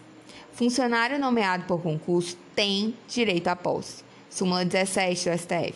A nomeação de funcionários sem concurso pode ser desfeita antes da posse. Súmula 683 do STF. O limite de idade para inscrição em concurso público só se legitima em face do artigo 7 inciso 30 da Constituição, quando possa ser justificado pela natureza das atribuições do cargo a ser preenchido. Súmula 674. É inconstitucional o veto não motivado à participação de candidato em concurso público. STJ agora. O diploma ou habilitação, súmula 266. O diploma ou habilitação legal para o exercício de cargo deve ser exigido na posse e não na inscrição do concurso. Isso via de regra, né? Porque para a magistratura e para o MP, na verdade, é na inscrição definitiva. Súmula 377. O portador de visão monocular tem direito de concorrer em concurso público às vagas reservadas aos deficientes, mas surdez monocular não tem direito. Não tem na súmula, isso aí é só porque eu tô comentando. Súmula Súmula 466 do STJ. O titular da conta vinculada ao FGTS tem o direito de sacar o saldo respectivo quando declarado nulo seu contrato por ausência de prévia aprovação em concurso público. Súmula 552 do STJ. O portador de surdez unilateral, eu já antecipei, né, não se enquadra como pessoa com deficiência para fins de disputar vagas em concurso público. Essa é outra súmula, 552. É, jurisprudência em tese do STF, eu vou colocar alguns destaques. A limitação de idade, sexo e altura para ingresso na carreira militar é válida desde que haja previsão em lei específica e na edital do concurso. A banca examinadora pode exigir conhecimento sobre legislação superveniente à publicação do edital, desde que vinculadas às matérias nele, nele previstas. 2. O Poder Judiciário não analisa critérios de formulação e correção de provas em concursos públicos, salvo no caso de ilegalidade ou inobservância das regras do edital. A aferição do cumprimento do requisito da idade, ela se dá no momento da posse da carga e não no momento da inscrição. Somente a lei pode estabelecer limites de idade nos concursos das Forças Armadas, sendo vedado, diante de princípios constitucionais da reserva legal, que a lei faculte tal regulamentação a atos administrativos expedidos pela Marinha, Exército ou Aeronáutica. É, vamos lá, o candidato não pode ser eliminado de concurso público na fase de investigação social, em virtude da exigência de registro em órgão de proteção ao crédito. O candidato pode ser eliminado no concurso público quando omitir informações relativas na fase de investigação social. O termo inicial do prazo decadencial para interpretação do mandado de segurança, na hipótese de exclusão do candidato no concurso público, é o ato administrativo de efeitos concretos e não a publicação do edital, ainda que a causa de pedir envolva questionamento de critério do edital. É, o candidato ele não pode ser eliminado do concurso público na fase de, de investigação social em virtude da existência de termo circunstanciado, inquérito policial ou ação penal sem trânsito em julgado ou extinta pela prescrição da pretensão punitiva. Uh, é constitucional a remarcação do teste de aptidão física da candidata que esteja grávida à época da realização independente de previsão expressa na edital de concurso público.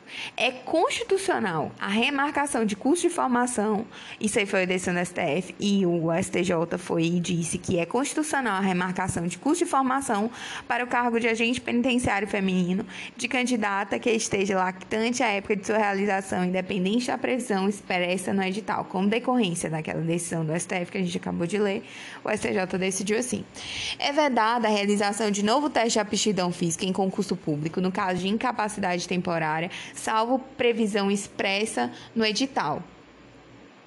É, Outra coisa importante de se destacar é que o encerramento do concurso público não conduz à perda do objeto do mandado de segurança, que busca aferir suposta ilegalidade praticada em alguma das etapas.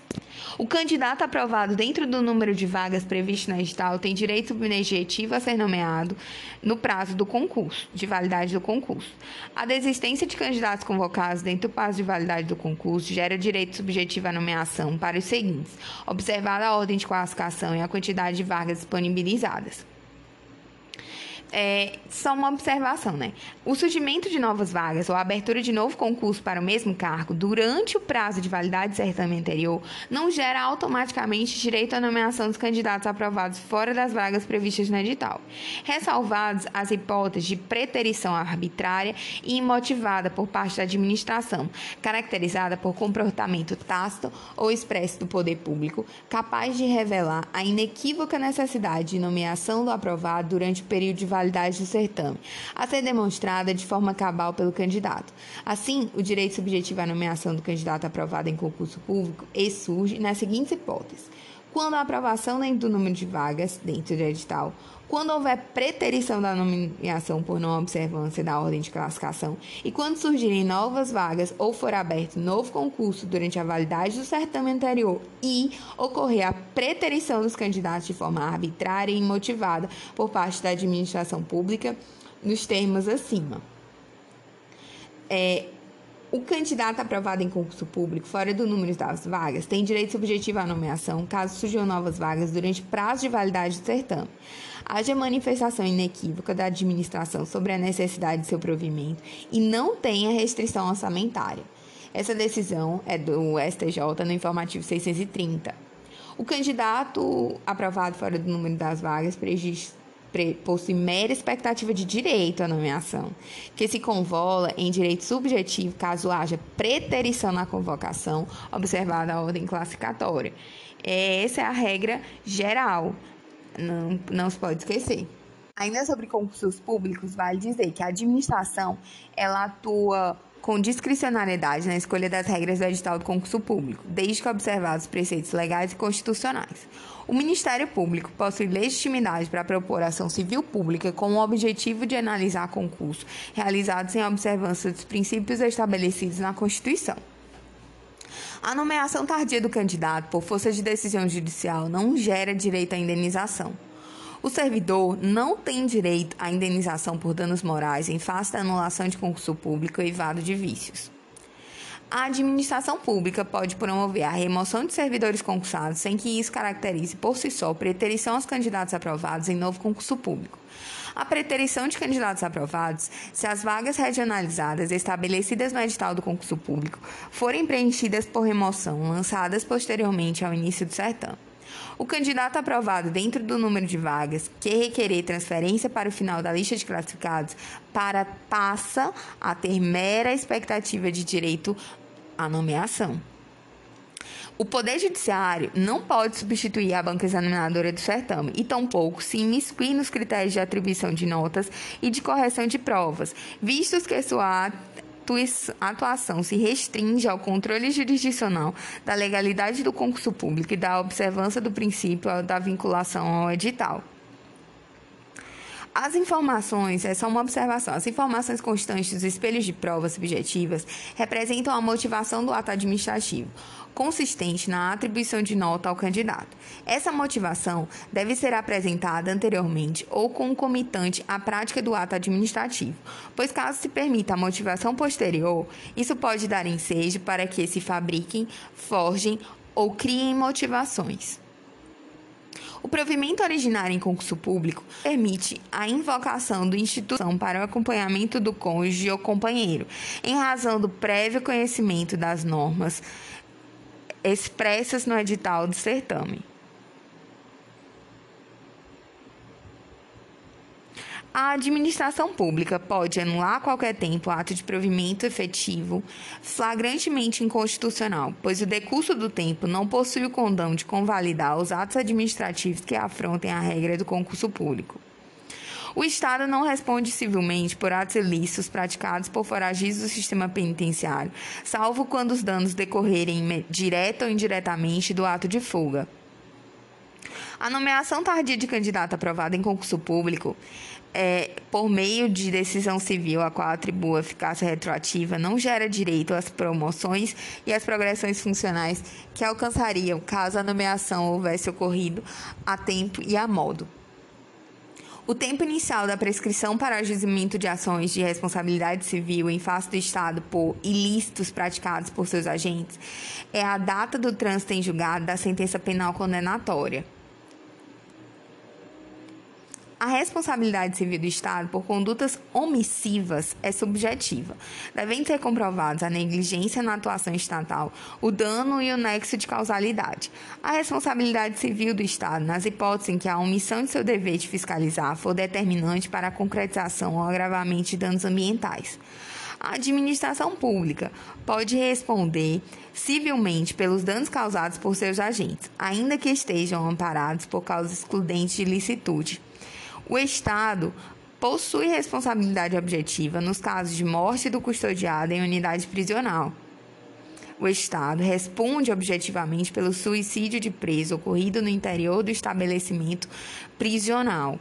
Mas o Estado não responde civilmente por atos ilícitos praticados por foragidos do sistema penitenciário, salvo quando os danos decorrem direto ou imediatamente do ato de fuga. E vale dizer que se o preso não deu sinais de que ia se suicidar e ocorreu por fatos externos, como por exemplo uma decepção amorosa, o Estado obviamente não vai responder civilmente. É a responsabilidade objetiva, ele está lá no sistema de custódia e tal, e existe essa responsabilidade objetiva do preso, mas ela é flexibilizada quando se prova que realmente não foi culpa do Estado. Nas ações de responsabilidade civil, que o Estado não é segurado universal, nas ações de responsabilidade civil do Estado, é desnecessária a denunciação da lide ao suposto agente público causador do ato legítimo, até porque isso significaria uma ampliação subjetiva do, da demanda. Seção 2 dos servidores públicos, artigo 39. A União, os Estados, o Distrito Federal e os municípios instituirão Conselho de Política de Administração e Remuneração de Pessoal, integrado por servidores designados pelos respectivos poderes. Essa redação ela está suspensa pela ADI 21354. Então cancela. A, a, a, a, desculpa.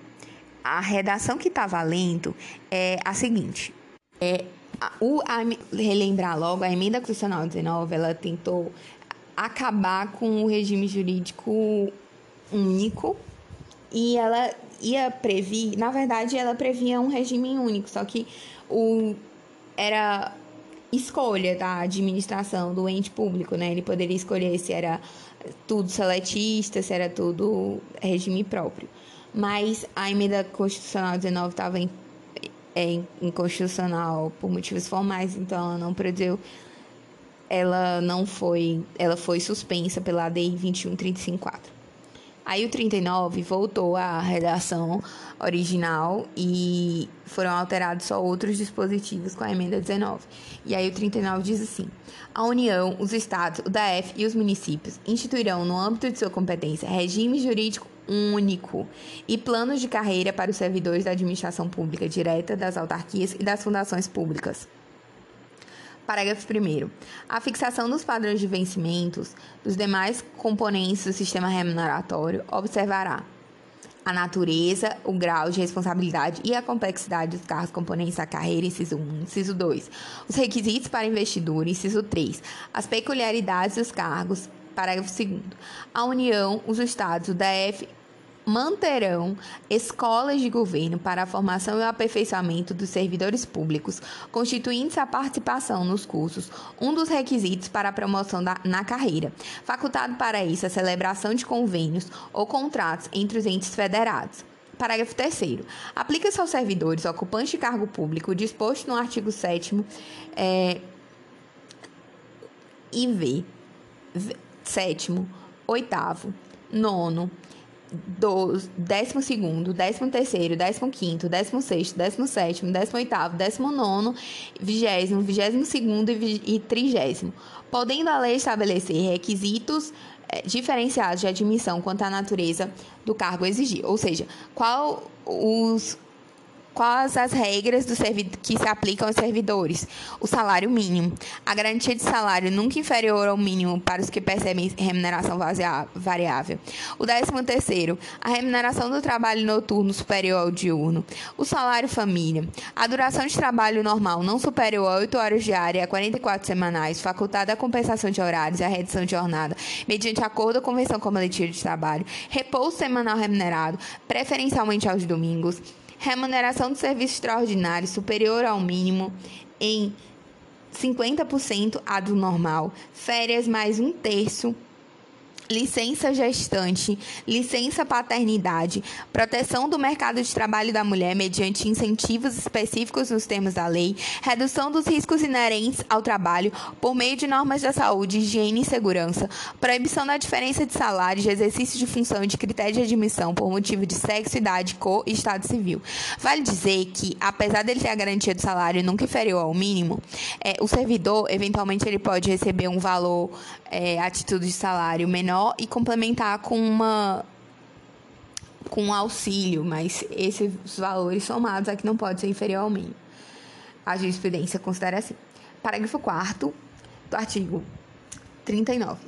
O membro do poder, o detentor de mandato eletivo, os ministros de Estado e os secretários de Estado e municípios serão remunerados exclusivamente por subsídio fixado em parcela única, vedado o acréscimo de qualquer gratificação adicional, abono, prêmio, verba de representação ou outra espécie remuneratória, obedecido em qualquer caso disposto no artigo 37, 10 e 11. Teto, né? Parágrafo 5 a Lei da União dos Estados da F dos municípios poderá estabelecer a relação entre a maior e a menor remuneração dos servidores públicos, obedecida em qualquer caso disposto no 37 11. Parágrafo 6. Os poderes executivo, legislativo e judiciário publicarão anualmente os valores do subsídio e da remuneração dos cargos e empregos públicos. Parágrafo 7. Lei da União, dos Estados, do DF e dos municípios disciplinará a aplicação de recursos orçamentários provenientes da economia com despesas correntes em cada órgão, autarquia e fundação, para aplicação no desenvolvimento de programas de qualidade e produtividade, treinamento e desenvolvimento, modernização, reaparelhamento e racionalização do serviço público, inclusive sobre a forma de adicional ou prêmio de produtividade. Parágrafo 8. A remuneração dos servidores públicos organizada em carreira pode ser ficada fixada nos termos do parágrafo 4 ou seja, subsídio, a remuneração de servidores públicos, mesmo que ele não seja um membro de poder, detentor de mandato eletivo e tudo, eles não têm que ser eles podem ser remunerados mediante subsídio. Parágrafo 9 é vedada a incorporação de vantagem de caráter temporário ou vinculadas ao exercício de função de confiança ou de cargo em comissão à remuneração do cargo efetivo. Esse parágrafo 9, ele também foi uma alteração constitucional 103 de 2019, conhecida como reforma da previdência. Vale mencionar que esse parágrafo 9 ele não precisa de regulamentação, então ele é de aplicação imediata. E veja existe, imagina que na administração pública exista um servidor seletivo é, contratado no regime seletista e existe um servidor contratado no regime próprio. O servidor do regime próprio é vedado a incorporação de vantagem e no servidor e na regime da CLT, na verdade não. As vantagens elas se incorporam ao contrato de trabalho e vira direito subjetivo.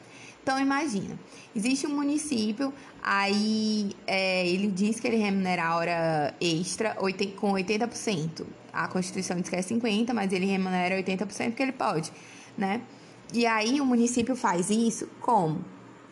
Ele faz, por exemplo, ele tem uma empresa pública, aí no âmbito dessa empresa pública ele edita mediante lei, que é como se for essa lei, na verdade, ela é como se fosse um estatuto de empresa. Então o município vai editar essa lei e coloca que os servidores dessa empresa pública vão ter 80% de hora extra. Aí vem o um novo prefeito e muda a lei e diz que vai ser só 50%. E aí o que que acontece? Esses, essas pessoas têm esse direito adquirido? No caso, no âmbito da empresa pública que é seletista, sim, elas têm esse direito adquirido e essa lei só é aplicável para os novos servidores públicos, porque o regime é CLT.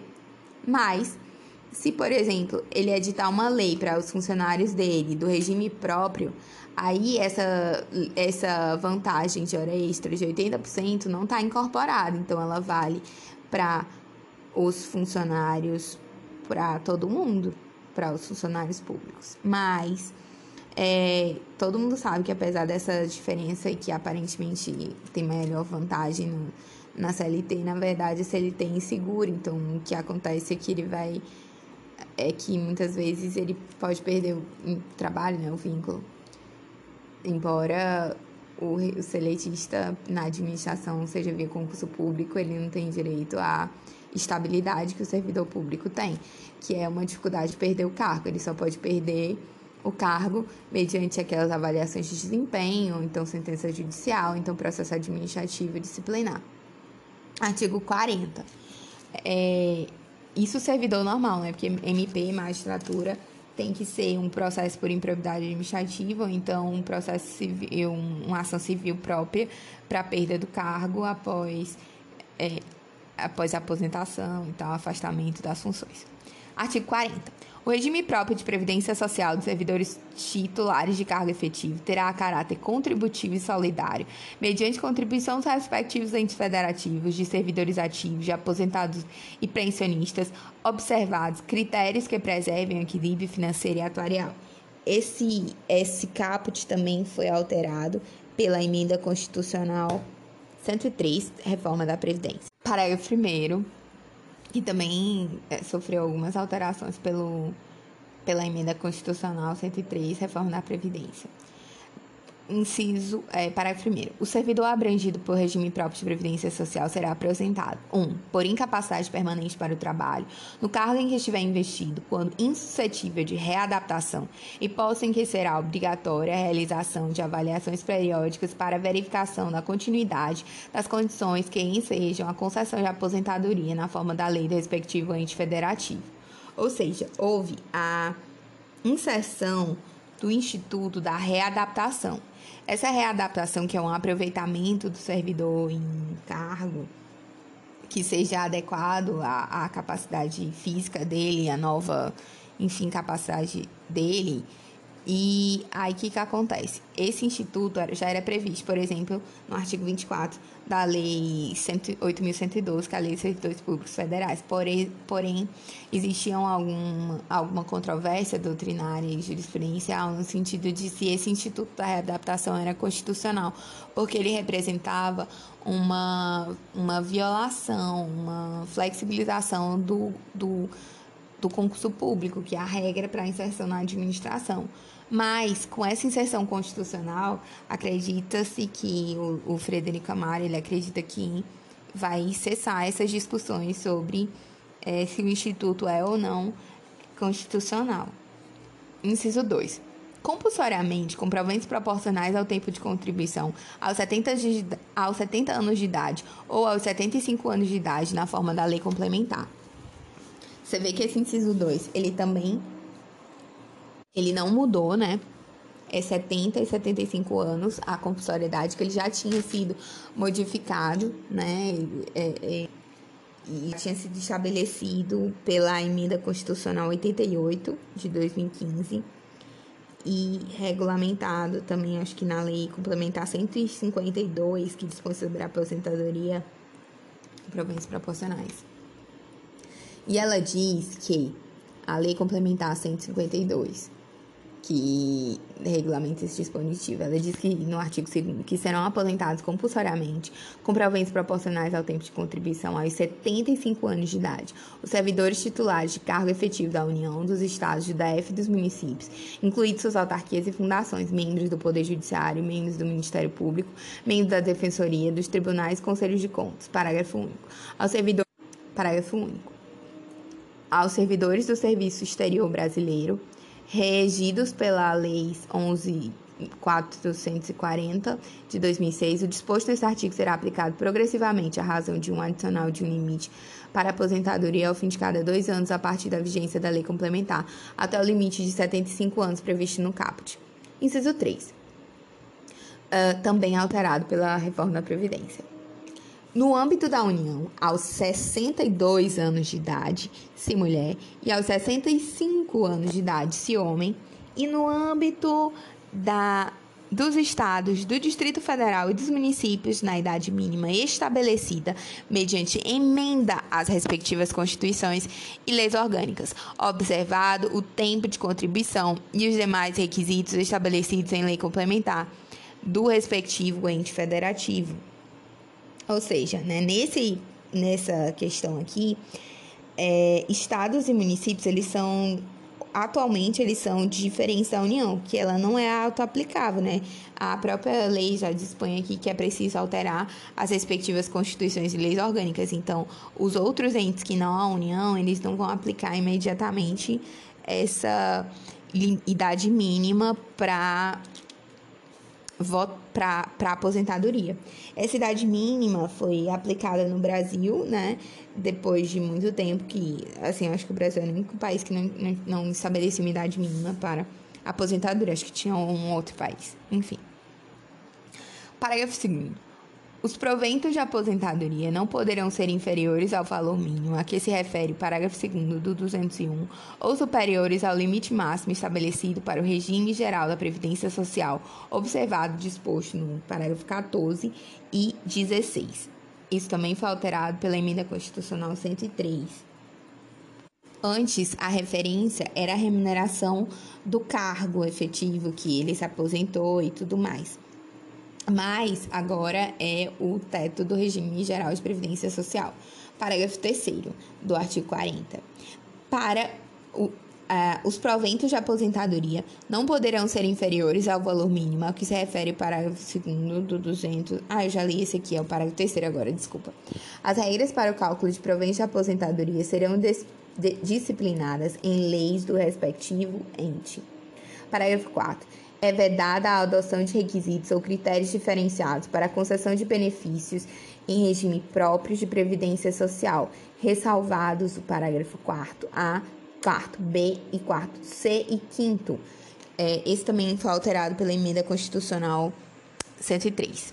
Esse aqui mudou, mas não mudou tanto, né? Ele, é, é, enfim, mas vamos lá. Parágrafo 4 A. poderão ser estabelecidos por lei complementar o respectivo ente federativo idade e tempo de contribuição diferenciados para aposentadoria de servidores com deficiência, previamente submetidos à avaliação biopsicossocial realizada por equipe multiprofissional interdisciplinar. Parágrafo 4b poderão ser estabelecidos por lei complementar do respectivo ente federativo idade e tempo de contribuição diferenciados para a aposentadoria de ocupantes do cargo de agente penitenciário, de agente socioeducativo ou de policial dos órgãos de que ele trata o inciso 4 do caput do artigo 51. O inciso eh, oitavo do caput do artigo 52 e os incisos 1 ao 4 do caput do 144. Artigo 4 C. Poderão ser estabelecidos por lei complementar do respectivo ente federativo idade e tempo de contribuição diferenciados para aposentadoria de servidores cujas atividades sejam exercidas com efetiva exposição a agentes químicos e biológicos prejudiciais à saúde ou associação desses agentes, vedada a caracterização por categoria profissional ou, ocupa ou ocupação. Parágrafo 5 os requisitos, os ocupantes de cargo de professor terão idade mínima reduzida em 5 anos em relação às idades decorrentes de aplicação do disposto no inciso 3 do parágrafo 1, desde que comprovem tempo de efetivo exercício das atividades de magistério na educação infantil e no ensino fundamental e médio fixado em lei complementar do respectivo ente federativo. Então, é, esse parágrafo 4 né, ele mudou, porque antes ele só falava dos casos dos servidores e listava, por exemplo, portadores de deficiência, atividade de risco e tudo. Agora não, como a Constituição consagrou a, a ideia de uma de não só ter uma idade não só ter uma, um tempo de contribuição, mas ter também uma idade mínima para aposentadoria. Então ele consagrou em todos, é, em todos os, os parágrafos aqui A, B e C, que eles terão que estabelecer idade mínima e tempo de contribuição por lei complementar para os servidores com deficiência, para os ocupantes de cargos, é, atividades que são atividades de risco, né, mas ele dispõe expressamente cargos de agente penitenciário, agente socioeducativo e de policial, e dos órgãos de que trata inciso 4 artigo 51, e 144, né, que é a polícia, é, e também ele fala que os servidores cujas as atividades sejam, os exponham a agentes químicos, biológicos, prejudiciais à saúde, enfim, mas é vedada a caracterização por a, categoria profissional ou ocupação. Na verdade, é, é pela atividade exercida, não pela cargo em si, entendeu? Aí o, os professores continuam com redução de idade mínima de 5 anos, só que agora, para professor mulher, são 57 anos e homem, 60 anos. Porque a idade mínima ficou em 65 e 62 para aposentadoria. Não é mesmo? 62 para mulher, 65 para homens. Então a redução para professor fica 57 e 60. Parágrafo 6 ressalvadas as aposentadorias decorrentes dos cargos acumuláveis na forma dessa Constituição, é vedada a percepção de mais de uma aposentadoria à conta do regime próprio de previdência social, aplicando-se outras vedações, regras e condições para a acumulação de benefícios previdenciários estabelecidos é, no regime geral de previdência social, ou seja, ressalvadas as acumulações que a Constituição é, aceita, não pode, continua é, o espírito continua igual.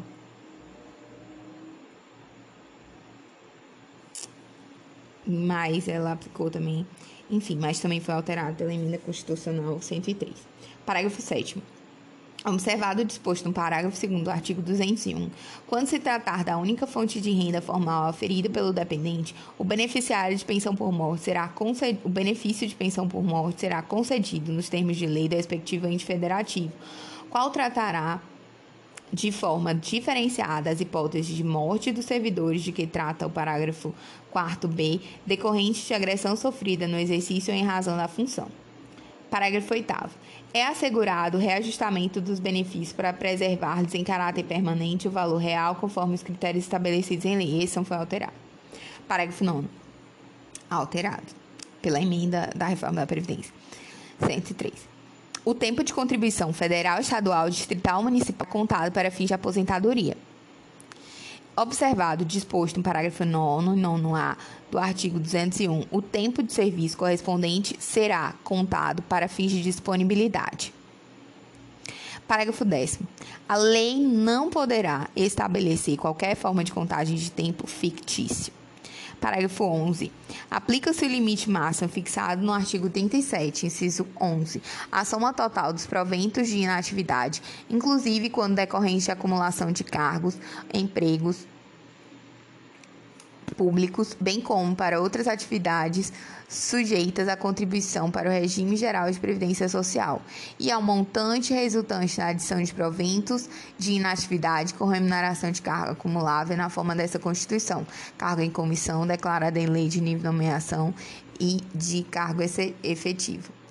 Nos cargos autorizados constitucionalmente a acumulação de cargos, empregos e função, a incidência desse 37, inciso 11 da Constituição Federal, é, pressupõe a consideração de cada um dos vínculos formalizados, afastada a observância do teto remuneratório quanto ao somatório dos ganhos do agente público. Isso foi decidido pelo plenário em repercussão geral no RE 61 2971 do Mato Grosso, informativo 600, 862 do, do STF. Outra importante decisão é, é, é subtrair do montante que excedeu o teto, o subteto previsto no artigo 37, 11 da Constituição Federal, tem-se o valor que vale como base para o imposto de renda e para a contribuição previdenciária. Parágrafo 12.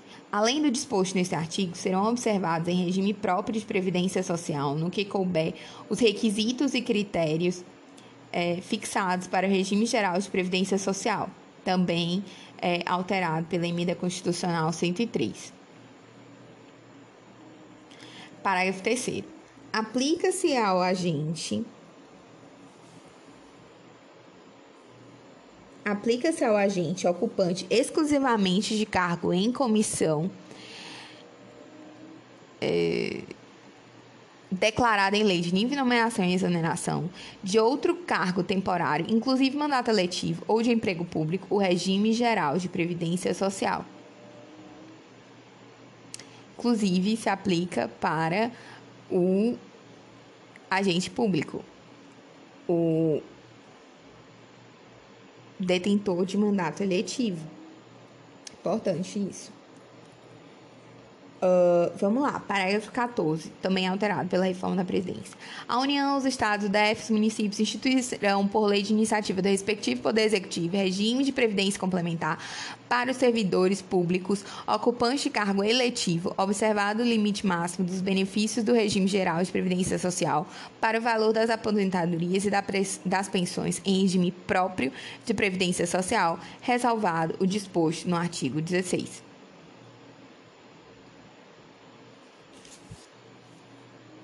Regime de previdência complementar foi alterado pela emenda constitucional 103, mas é, não era exatamente novidade. O regime de previdência complementar, de que trata o parágrafo 14, oferecerá plano de benefício somente na modalidade contribuição definitiva. Observará o disposto no artigo 202 e será efetivado mediante por intermédio da entidade fechada de previdência complementar ou de entidade aberta de previdência complementar. Emenda Constitucional 103. Parágrafo 16. Somente mediante sua prévia e expressa opção, o disposto no parágrafo 14 e 15 poderão ser aplicados ao servidor que tiver ingressado no serviço público até a data de publicação do ato de instituição do correspondente regime de previdência complementar. Pa, é, artigo 17. Parágrafo 17, perdão todos os valores de remuneração considerados para o cálculo do benefício previsto no parágrafo 3 serão devidamente atualizados na forma da lei. Parágrafo 18. Incidirá a contribuição sobre os proventos de aposentadoria e pensões concedidos no regime de que trata esse artigo, que superem o limite máximo estabelecido para os benefícios do regime geral de previdência social de que trata o artigo 201, com percentual igual ao estabelecido para os servidores titulares de cargo efetivo. Parágrafo 19. Observados os critérios a serem estabelecidos em lei do respectivo ente federativo o servidor titular de cargo efetivo que tenha completado as exigências para aposentadoria voluntária e que opte por permanecer em atividade, poderá fazer jus a um abono de permanência equivalente no máximo ao valor de sua contribuição previdenciária, até completar a idade para aposentadoria compulsória. Isso também foi alterado pela Emenda Constitucional 103. Parágrafo 20. É vedada a exigência de mais de um regime próprio de previdência social e de mais de um órgão ou entidade gestora desse regime em cada ente federativo, abrangidos todos os poderes, órgãos entidades autárquicas e fundacionais que serão responsáveis pelo seu funcionamento, observados os critérios, os parâmetros e a natureza jurídica definidos na lei complementar de que trata o parágrafo 22. Esse também foi alterado pela emenda constitucional 103 e o, e o, e o parágrafo 21 foi revogado. O parágrafo é, foi em, colocado em parágrafo 22 pela emenda constitucional 103. Vamos lá. Vedada a instituição de novos regimes próprios de previdência social, lei complementar federal estabelecerá para os que já existem normas gerais de organização de, fun de funcionamento e de responsabilidade em sua gestão, dispondo, entre outros aspectos, uh, sobre. Tudo isso é emenda 103, né? 1. Um, requisitos para sustentação, extinção e consequente migração para regime de previdência social, geral de previdência social. 2. Modelo de arrecadação, modelo de arrecadação, de aplicação e de utilização de recursos. 3. Fiscalização pela União e controle externo e social. 4. Definição de equilíbrio financeiro e atuarial. 5. Condições para a instituição do fundo com finalidade de previdência área de que trata o, 240, o artigo 249 e para a vinculação a ele dos recursos provenientes de contribuições dos bens, direitos e ativos de qualquer natureza. 6. Mecanismos de equacionamento do déficit atuarial. 7. Estruturação do órgão ou entidade gestora do regime, observados os princípios relacionados com governança, controle interno e transparência. Oitavo, condições e hipóteses para a responsabilização daqueles que tenham desempenhado atividades relacionadas direta ou indiretamente com a gestão do regime. 9 Condições para adesão a consórcio público. 10. Parâmetros para apuração da base de cálculo e definição da alíquota de contribuições ordinárias e extraordinárias. A CF em 20 dias, dia 6, parte 2, artigo 41. São estáveis após três anos de efetivo exercício de servidores nomeados para cargo de provimento efetivo em virtude de concurso público. Parágrafo 1. O servidor público estável só perderá o cargo: 1. Um, em virtude de sentença judicial transitada em julgado. 2. Mediante processo administrativo em que lhe seja assegurada ampla defesa. 3.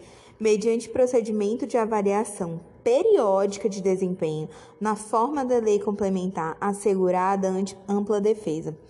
Ou seja, ele só poderá perder o cargo servidor público efetivo, né? No caso de sentença judicial transitada em julgado, é, processo administrativo em que seja assegurada ampla defesa e procedimento de avaliação periódica de desempenho também assegurada ampla defesa na forma da lei complementar.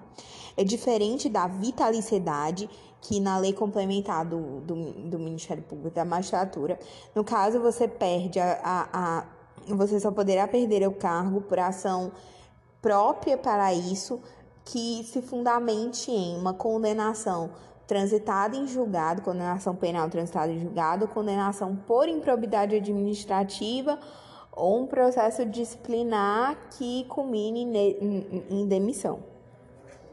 Ah, na verdade, culmine né, em, em, na perda do cargo. Parágrafo 2 é, invalidada por sentença judicial, a demissão do servidor estável será ele reintegrado e o eventual ocupante da vaga, se estável, reconduzido ao cargo de origem, sem direito à indenização, aproveitado em outro cargo ou posto em disponibilidade com remuneração proporcional ao tempo de serviço.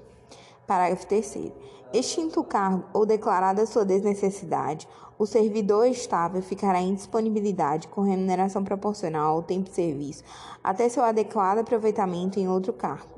Parágrafo 4. Com como condição para aquisição da estabilidade, é obrigatória a avaliação especial de desempenho por comissão instituída para essa finalidade. Seção 3. Dos militares dos estados, do Distrito Federal e dos territórios. Artigo 42. Os membros das polícias militares, corpos de bombeiros militares, instituições organizadas com base na hierarquia e disciplina, são militares dos estados, do DF e dos territórios. Parágrafo 1. Aplicam-se aos militares dos estados, do DF e dos territórios, além do que vier a ser fixado em lei, as disposições do artigo 14, parágrafo 8, do artigo 40, parágrafo 9 e do artigo 142, parágrafo 2 e 3 cabendo à lei estadual específica dispor sobre as matérias do artigo 42, parágrafo 3 inciso 10, sendo as patentes dos oficiais conferidas pelos respectivos governadores. Parágrafo 2 Aos pensionistas dos militares dos estados, do DF e dos territórios, aplica-se o que for fixado em lei específica do respectivo ente estatal. Seção 4 das regiões. Artigo 43. Para efeitos administrativos, a União poderá articular sua ação em um mesmo complexo geoeconômico e social, visando seu desenvolvimento e a redução das desigualdades regionais. Parágrafo 1. Lei complementar disporá sobre 1. Um, as condições para a integração das regiões em desenvolvimento. 2. A composição dos organismos regionais que, que ex executarão, na forma da lei, os planos regionais integrantes dos planos nacionais de desenvolvimento econômico e social aprovados juntamente com esses. Parágrafo 2 do artigo 43. Os incentivos regionais compreenderão, além de outros, na forma da lei: 1. Um, igualdade de tarifas, fretes, seguros e outros itens de custos e, custos e preços de responsabilidade do poder público. 2. Juros favorecidos para financiamento de atividades prioritárias. 3. Isenções, reduções ou deferimento temporário de tributos federais devidos por pessoas físicas ou jurídicas. 4. Prioridade para o aproveitamento econômico e social dos rios e das massas de água represadas ou de represáveis na região de baixa renda, sujeitas a secas periódicas. Parágrafo 3.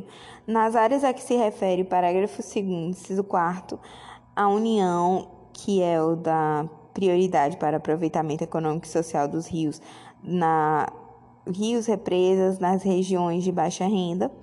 É, a União incentivará a recuperação de terras áridas e cooperará com os pequenos e médios proprietários rurais para estabelecimento em suas glebas de fontes de água e de pequena irrigação.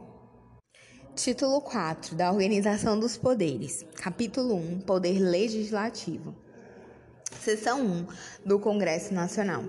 Artigo 44. O poder legislativo é, é exercido pelo Congresso Nacional, que se compõe da Câmara dos Deputados do Senado Federal. Parágrafo único. Cada legislatura terá a duração de quatro anos. Então, uma legislatura, quatro anos. Artigo 45. A Câmara dos Deputados compõe-se de representantes do povo, eleitos pelo sistema proporcional em cada estado, em cada território e no DF. Parágrafo 1. O número total de deputados, bem como a representação por Estado e pelo Distrito Federal, será estabelecido por lei complementar, proporcionalmente à população, procedentes aos ajustes necessários no ano anterior às eleições, para que nenhuma daquelas unidades da federação tenha menos de 8 ou mais de 70 deputados. Parágrafo 2. Cada território elegerá quatro deputados. Artigo 46. O Senado Federal compõe-se de representantes dos estados e do DF, eleitos segundo o princípio majoritário. Então, o Senado não é eleição proporcional, é majoritário. Parágrafo 1.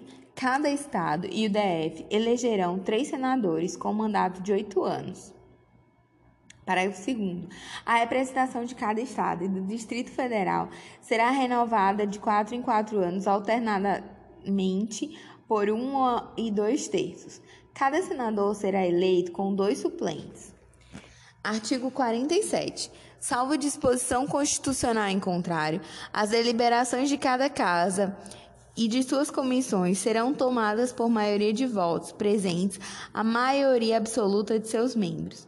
Ou seja, as deliberações de cada casa exigem maioria de votos, mas tem que estar presente a maioria absoluta dos membros.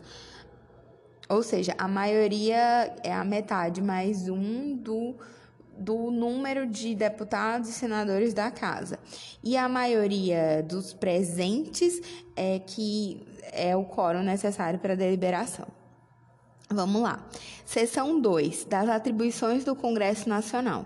Artigo 48.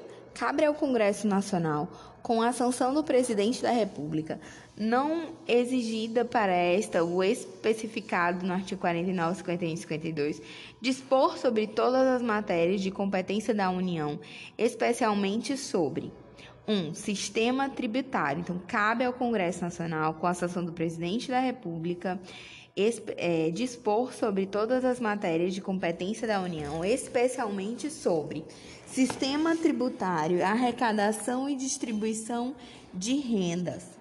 2. Plano plurianual, diretrizes, nas, diretrizes orçamentárias, orçamento anual e operações de crédito, dívida pública e emissões de curso forçado. É, 3. Fixação e modificação do efetivo das Forças Armadas. 4. Planos e programas nacionais, regionais e setoriais de desenvolvimento. 5. Limites do território nacional, espaço aéreo e marítimo e bens de domínio da União. 6. Incorporação, subdivisão ou desmembramento de áreas de territórios ou estados, ouvidas as respectivas assembleias legislativas. Inciso 7. Transferência temporária da sede do governo federal. 8. Concessão de anistia. Congresso Nacional, concessão de anistia. Organiza... 9, né? Organização administrativa, judiciária do Ministério Público, da Defensoria Pública, da União e dos Territórios e organização do Ministério Público do Distrito Federal que é semelhante ao inciso 61. O inciso 61, ele fala da iniciativa de leis de, de parágrafo primeiro fala de iniciativa privativa do presidente da República para a linha B, inciso 2B, organização administrativa e judiciária, organização administrativa e judiciária, matéria tributária, orçamentária, serviços públicos e pessoal da administração dos territórios. Pode até ser parecido, mas não é igual. Cabe ao Congresso Nacional dispor sobre matérias de competência da União, especialmente sobre organização administrativa, judiciária do MP, da Defensoria e organização judiciária. A...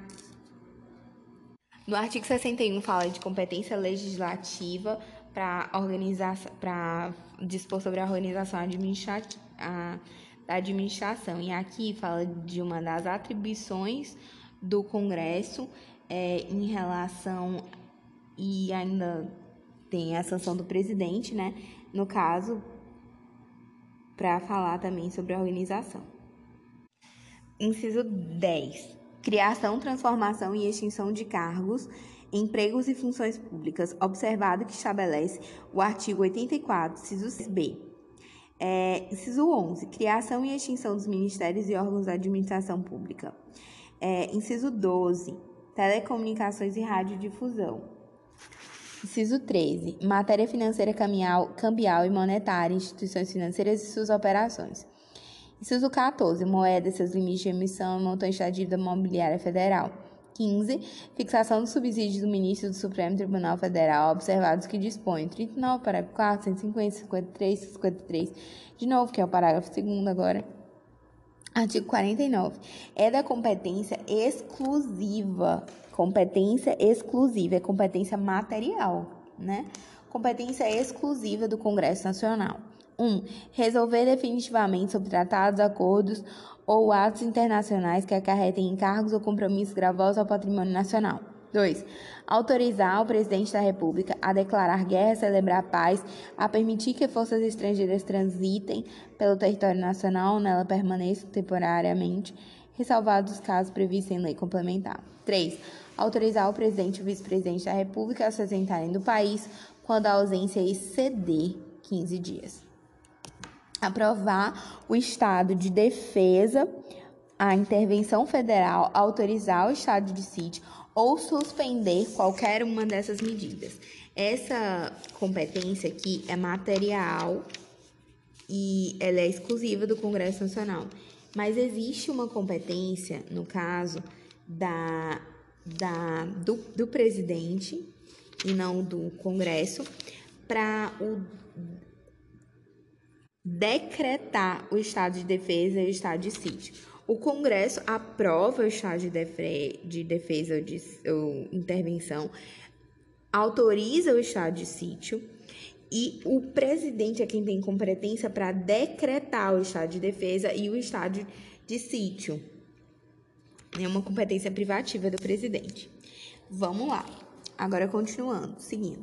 É, 5. Sustar os atos normativos do Poder Executivo que exorbitem do poder regulamentar ou dos limites da delegação legislativa. 6. Mudar temporariamente sua sede. 7. Fixar idêntico subsídio para os deputados federais e senadores observados que dispõem 37, 39, 150 e 153. É, enfim.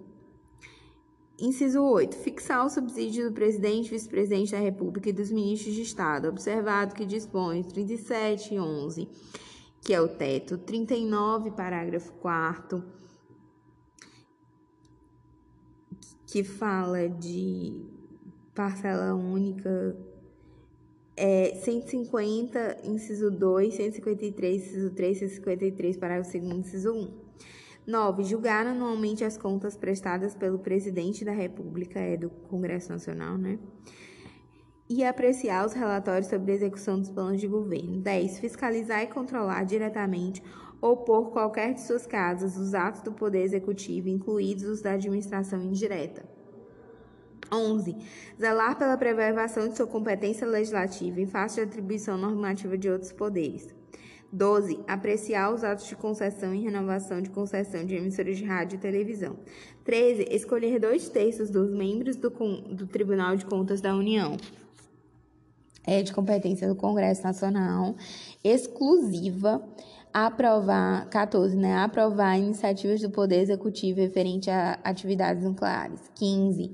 Autorizar referendo e convocar plebiscitos, é de competência exclusiva do Congresso Nacional. 16. Autorizar em indígenas a exploração e o aproveitamento de recursos hídricos, a pesquisa e lavra de recursos minerais. 17. Aprovar previamente a alienação à concessão de terras públicas com área superior a 2.500 hectares. Artigo 50. A Câmara dos Deputados e o Senado Federal ou qualquer de suas comissões poderão convocar ministro de Estado ou quaisquer titulares de órgãos diretamente subordinados à Presidência da República para prestarem pessoalmente informações sobre assunto previamente determinado, importando em crime de responsabilidade a ausência sem justificação adequada. Parágrafo 1. Os ministros de Estado poderão comparecer ao Senado Federal, à Câmara dos Deputados ou a qualquer de suas comissões, por sua iniciativa e mediante entendimentos com a mesa respectiva, para expor assuntos de relevância de seu ministério. Parágrafo 2. As mesas das câmaras dos deputados e do Senado Federal poderão encaminhar pedidos escritos de informação a ministros de Estado ou qualquer das pessoas referidas no caput desse artigo, importando em crime de responsabilidade a recusa ou não atendimento no prazo de 30 dias, bem como a prestação de informações falsas. Então, tanto descumprir o prazo quanto em prestar informações falsas é, no caso, é violação aqui ao a, é crime de responsabilidade aqui previsto no artigo 50 da Constituição Federal.